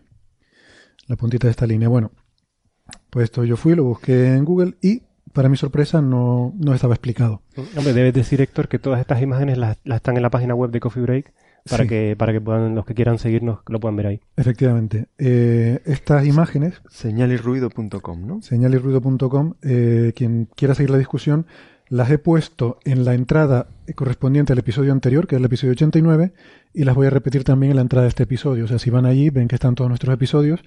Si pinchan en el episodio de hoy, está el reproductor, las opciones para escucharlo. Justo debajo están estas imágenes. Estas imágenes son públicas, por otra parte, las pone la NASA en Internet, eh, se pueden, las puede ver cualquiera, y puedes hacer búsquedas en otras fechas, e incluso puedes buscar los datos en bruto, que es lo que un investigador haría. Pero esta gente no investiga. O sea, de hecho, un oyente nos decía que no son ufólogos, son investigadores de. Digo, no. Investigación es lo que les voy a contar ahora, que yo me molesté en hacer y perder un rato de mi tiempo en ver qué era esto. Si uno no pierde un rato de su tiempo, si no saca esa foto y dice esto es un ovni, eso no es investigar. Entonces, este, este asunto me interesó porque no vi ninguna explicación eh, ya publicada, entonces quise mirarlo un poco para, pues para, para tener una explicación para nuestros oyentes. Y por otra parte, porque eh, viene de Soho, que es un satélite al que eh, aquí en esta casa y yo personalmente le tenemos mucho cariño. Soho es un satélite que se lanzó en el año 95. Está muy obsoleto, hay que decirlo, está muy obsoleto. Lleva 21 años en el espacio, en el punto de Lagrange L1, entre la Tierra y el Sol, observando el Sol 24 horas. Eh, yo le tengo mucho cariño porque yo cuando empecé mi carrera, ah, cuando empecé a hacer la tesis doctoral, estuve a punto de, de coger un proyecto para trabajar con Soho. Y bueno, yo trabajaba con la gente que, que, eh, que estuvo involucrada. Aquí en el instituto se desarrollaron, eh, se desarrolló instrumentación para este satélite. Y esta es otra cosa hay que decirle a la gente cuando hablan de, eh, sobre todo de las conspiranoias, ¿no? De que NASA nos oculta la información, etcétera, etcétera. Miren, realmente NASA con esto tiene poquito que ver. O sea, NASA lo que hace es poner las cosas en órbita. Es una agencia básicamente administrativa que coge dinero, subcontrata gente y tal. Soho está lleno de instrumentos que hace otra gente, que gestiona otra gente, que recibe los datos de otra gente. Nosotros aquí en el IA6 hicimos parte de algunos de estos instrumentos. Em, estas imágenes que vemos aquí son del instrumento, de un, em, un instrumento de imagen en el ultravioleta. Y entonces uno no tiene que acusar a la NASA, tiene que acusar a todos los diferentes fabricantes de instrumentos individualmente, la gente que recibe esos datos, los miles de personas en todo el mundo que cogen estos datos, que los analizan, que los procesan, que los almacenan, que los ponen en servidores web para que ustedes, señores como Street Cap One, puedan ver esas imágenes, pues estamos hablando de miles de personas, ¿no? Y yo conozco a mucha de la gente que está involucrada en Soho, entonces por eso me toca un poco de cerca, ¿no? Y son gente absolutamente normal, no son hombres de negro, no, son militares, la gente que ha hecho estas cosas son gente, bueno, ya algunos jubilados, son gente muy entrañable y, muy amable. De todos modos, volviendo, si quieres, ¿no? Para centrar el tema del... Y una última cosita, porque estoy hablando de esta gente, solo terminar esto. Son gente a las que yo de verdad, los que yo conozco, yo no les confiaría jamás un secreto. son gente a las que les encanta hablar de lo que hacen y, bueno, como te tomes unas cañas, ya, o sea es impensable eh, imaginarse que esta gente pueda guardar un secreto durante 30 años de que aquí hay ovnis y no sé qué y tal. yo creo que para, para, contextualizar muy bien, y además vamos a dar un ejemplo, yo creo que en vivo, ahora en Coffee Break, de lo que es el método científico. Entonces, evidencia observacional. Está saliendo un rayo, es decir, está saliendo no. La evidencia observacional es, hay una imagen del Sol donde se ve un rayo eh, muy bien definido y al final un punto brillante. Eh, conclusión de un no científico de un no científico. Eso es un, eh, un ovni que está abasteciéndose de energía. Bien, eso es una hipótesis. ¿vale?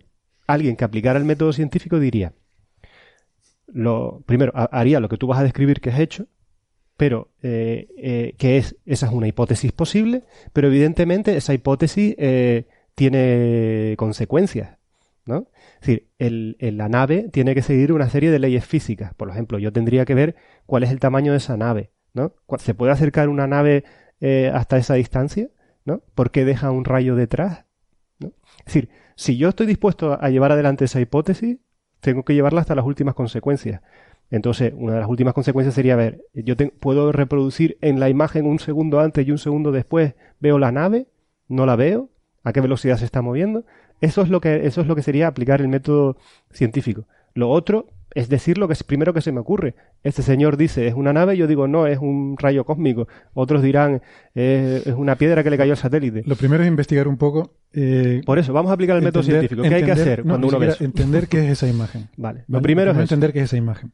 ¿Y qué ves A mí me hace mucha gracia que dice que es del mismo color que... Porque estas imágenes son monocromáticas. Estas imágenes no tienen colores. Vale, primer punto. Imágenes en el ultravioleta tomadas en una longitud de onda muy específica, en este caso a 284 angstroms, que es una longitud de onda que no tiene nada de particular, salvo que hay una línea ahí de emisión que nos interesa porque nos da información de temperaturas en la corona solar. todo lo que hay ahí tiene el mismo color.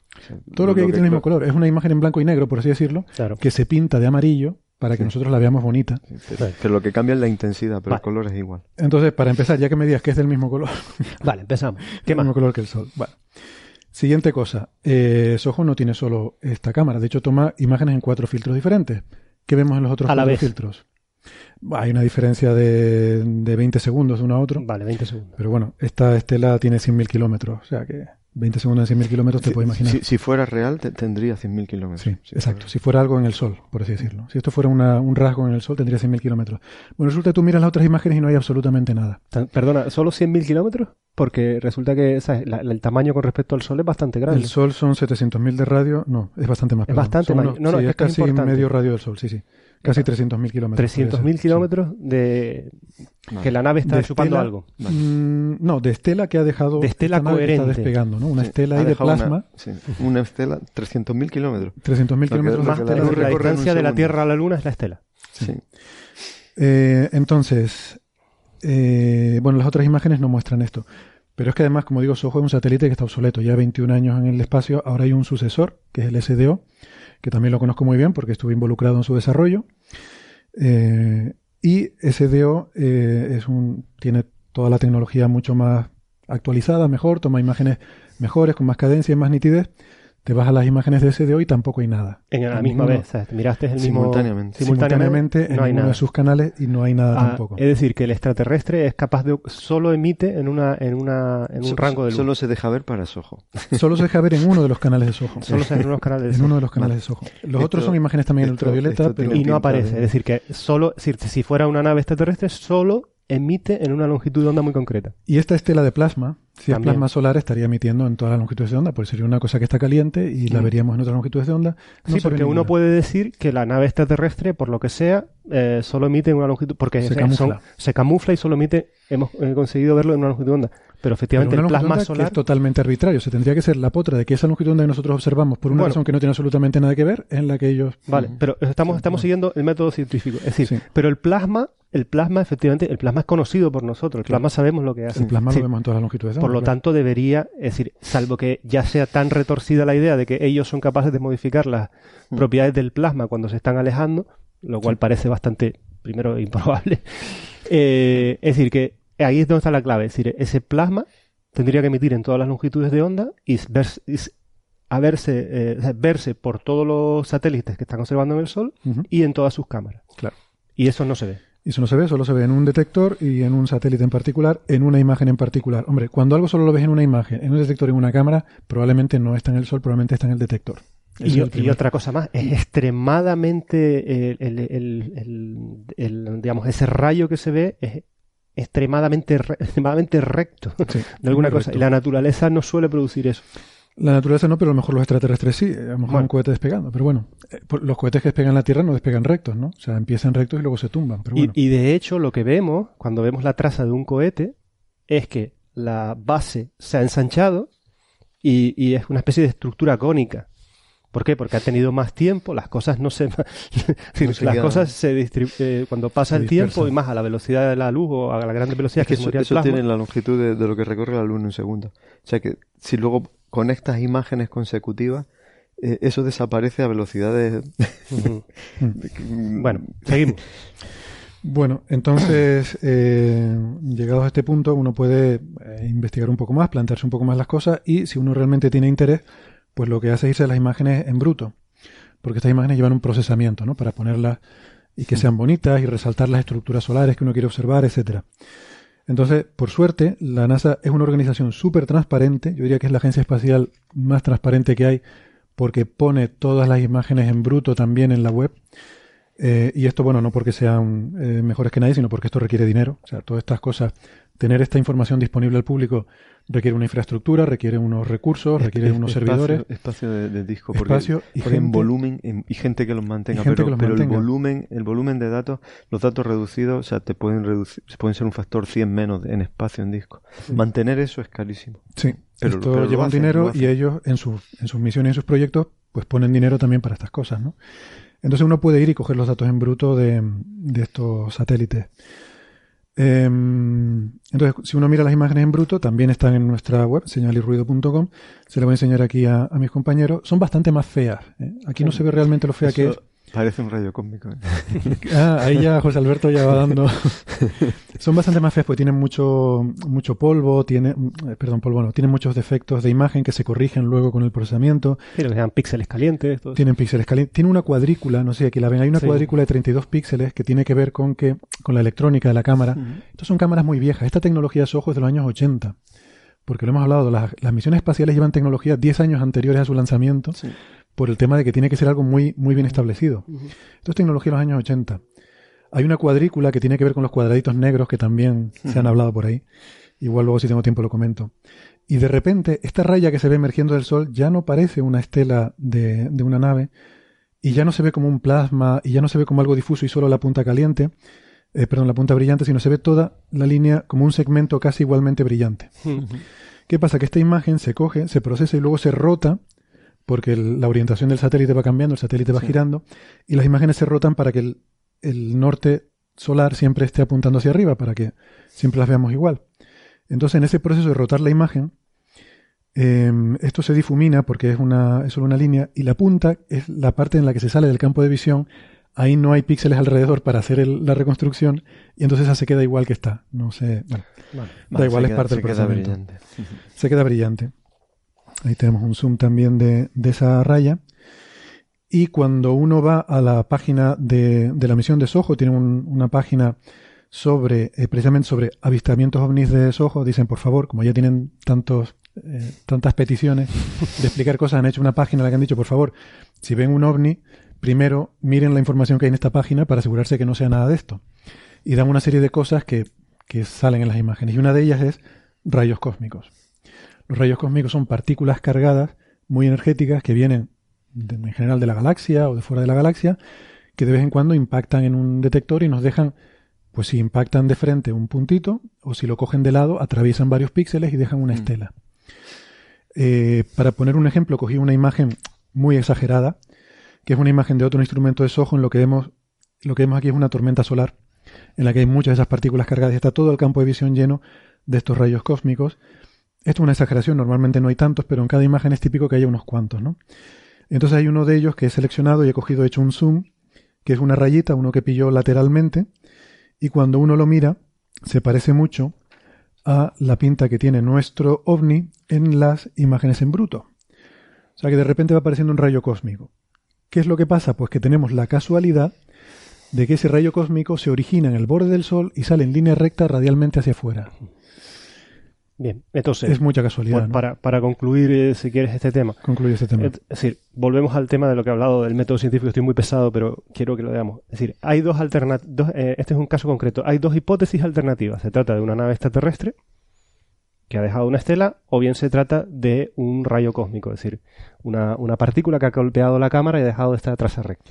La, nave extraterrestre tiene sus dificultades porque no sale en ningún otro detector. Claro, no, no, por eso te digo, quiero decir que aquí eh, aplicamos el método científico. Es decir, en un caso, eh, la hipótesis para explicar la, imagen, que es la de la nave extraterrestre, tiene que explicar una serie de cuestiones que no son triviales de explicar porque no aparecen otras imágenes y eso. Mientras que la del rayo cósmico explica todas las todas las preguntas que nos hemos hecho sobre la cámara de manera natural, porque sabemos que eso es así. Y, puedes hacer predicciones. O sea, en el caso del rayo cósmico, sabes que te va a golpear un determinado detector, entonces no lo vas a ver en los otros. Por eso digo. En el caso de la nave extraterrestre, si es plasma, puedes predecir, porque sabes la, física del plasma, cómo lo vas a ver en las otras cámaras. Por eso digo, la hipótesis del rayo cósmico la hipótesis del rayo cósmico explica los datos observacionales. La de la nave extraterrestre puede explicarlo, pero implica una, enorme dificultad. Tiene que explicar un montón de cosas más. Entonces, ¿cuál es la verdad? sinceramente, ninguno. me, queda, un último elemento simplemente, antes de hacer la conclusión, que es decir, o sea, alguien podría pensar que, es mucha casualidad que un rayo cósmico caiga justo ahí y, parezca estar saliendo eh, radialmente del Sol, ¿no? parezca estar saliendo hacia arriba que puede ser mucha casualidad, ¿no? Es la frase típica de expediente X. Yo no creo en las coincidencias, ¿no? Selection bias. Yo tampoco, claro. Entonces me hice los calculitos. Es que hay que tener en cuenta que no solo existe esta imagen que ha sacado aquí este señor. Es que ese ojo lleva 21 años en órbita, observando el Sol continuamente. Entonces yo he dejado los calculitos ahí en la página web, no, no, no los voy a traer a colación, pero hay millones de imágenes. Hay millones de imágenes. Yo me he calculado la probabilidad. Cada 20 segundos dices hay una, ¿no? En, estos, en estos años. Sí, eh, bueno, en 2010 cambió porque ya quedó obsoleto y solo toma dos al día. se usa la telemetría para otra cosa, pero hasta 2010 era cada, 20 segundos. Cada 20 segundos. Hay millones de imágenes si, si, si cuentas todos los canales y, y además si, si, cuentas lo grande que es el, el, borde del disco solar en el píxel, la probabilidad de que parta de ahí un rayo cósmico y luego la probabilidad de que tenga una orientación de más o menos 2 grados, que es lo que yo he calculado que se desvía de la, de la dirección radial, que al ojo le parece totalmente radial. Y, bueno, la estimación que yo me he hecho es que aproximadamente en cada 10.000 imágenes de, de Soho eh, debe haber un ovni como estos. Eso es 10 veces más probable que te toque el gordo. bueno, pero fíjate, has hecho, con tu modelo, con tu hipótesis, has hecho una predicción. ¿De acuerdo? Mm. Bueno, pues ahora podemos ir y comprobarla. Ahora podría ponerse alguien a mirar. Eh, claro, pero que escogiendo una al azar, pero ¿cuántas, cuántas imágenes Pero fíjate que, hemos cerrado un poco, hemos cerrado un poco una explicación de lo que, de lo que sería la actividad científica. Es decir, ahora la pregunta es, ¿cuál es la verdad del tema? Yo, sinceramente, yo la verdad no la sé. A lo mejor, a lo mejor resulta que era una nave extraterrestre. Lo que pasa que hemos dicho que otra hipótesis es capaz de explicar de manera más simple y encima es capaz de predecir, eh, y por lo tanto se puede contrastar y comprobar, eh, que la hipótesis del rayo cósmico es más probable. O, por lo menos parece más simple, vamos a decirlo así.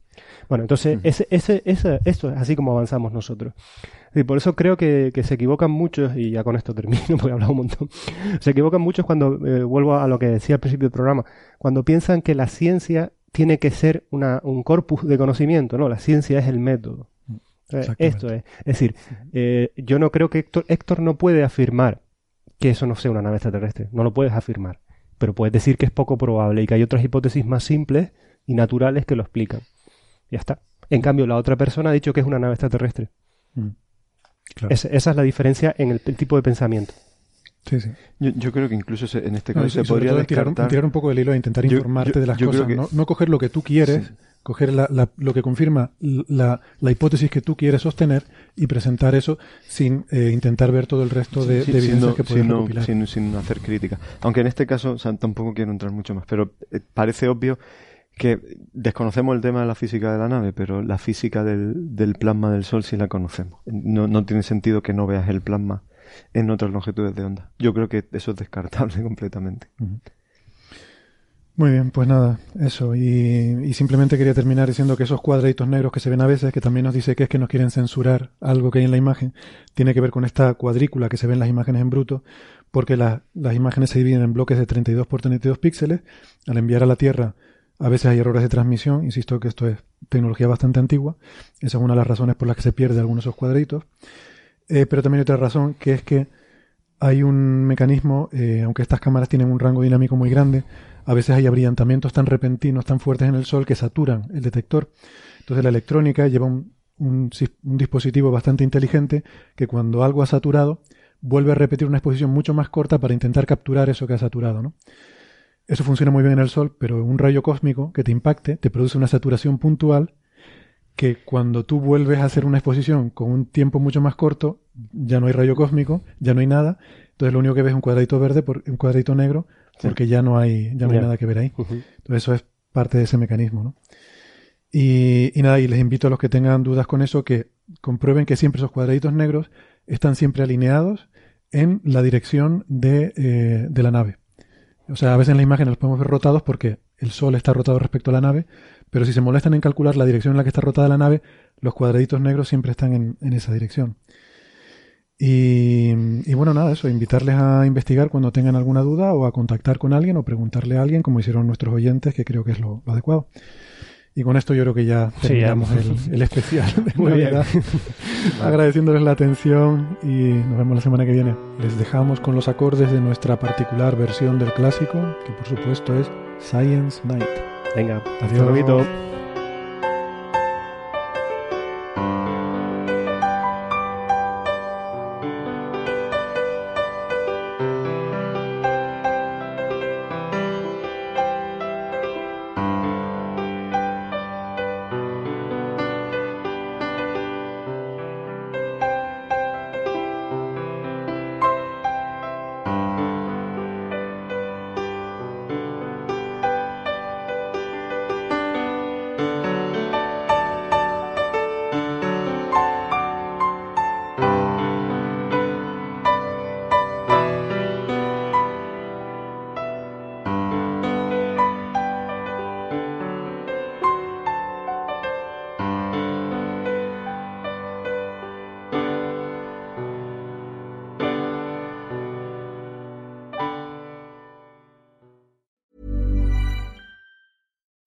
flexibility? Take yoga. Want flexibility with your health insurance? Check out United Healthcare Insurance Plans. Underwritten by Golden Rule Insurance Company, they offer flexible, budget friendly medical, dental, and vision coverage that may be right for you. More at uh1.com.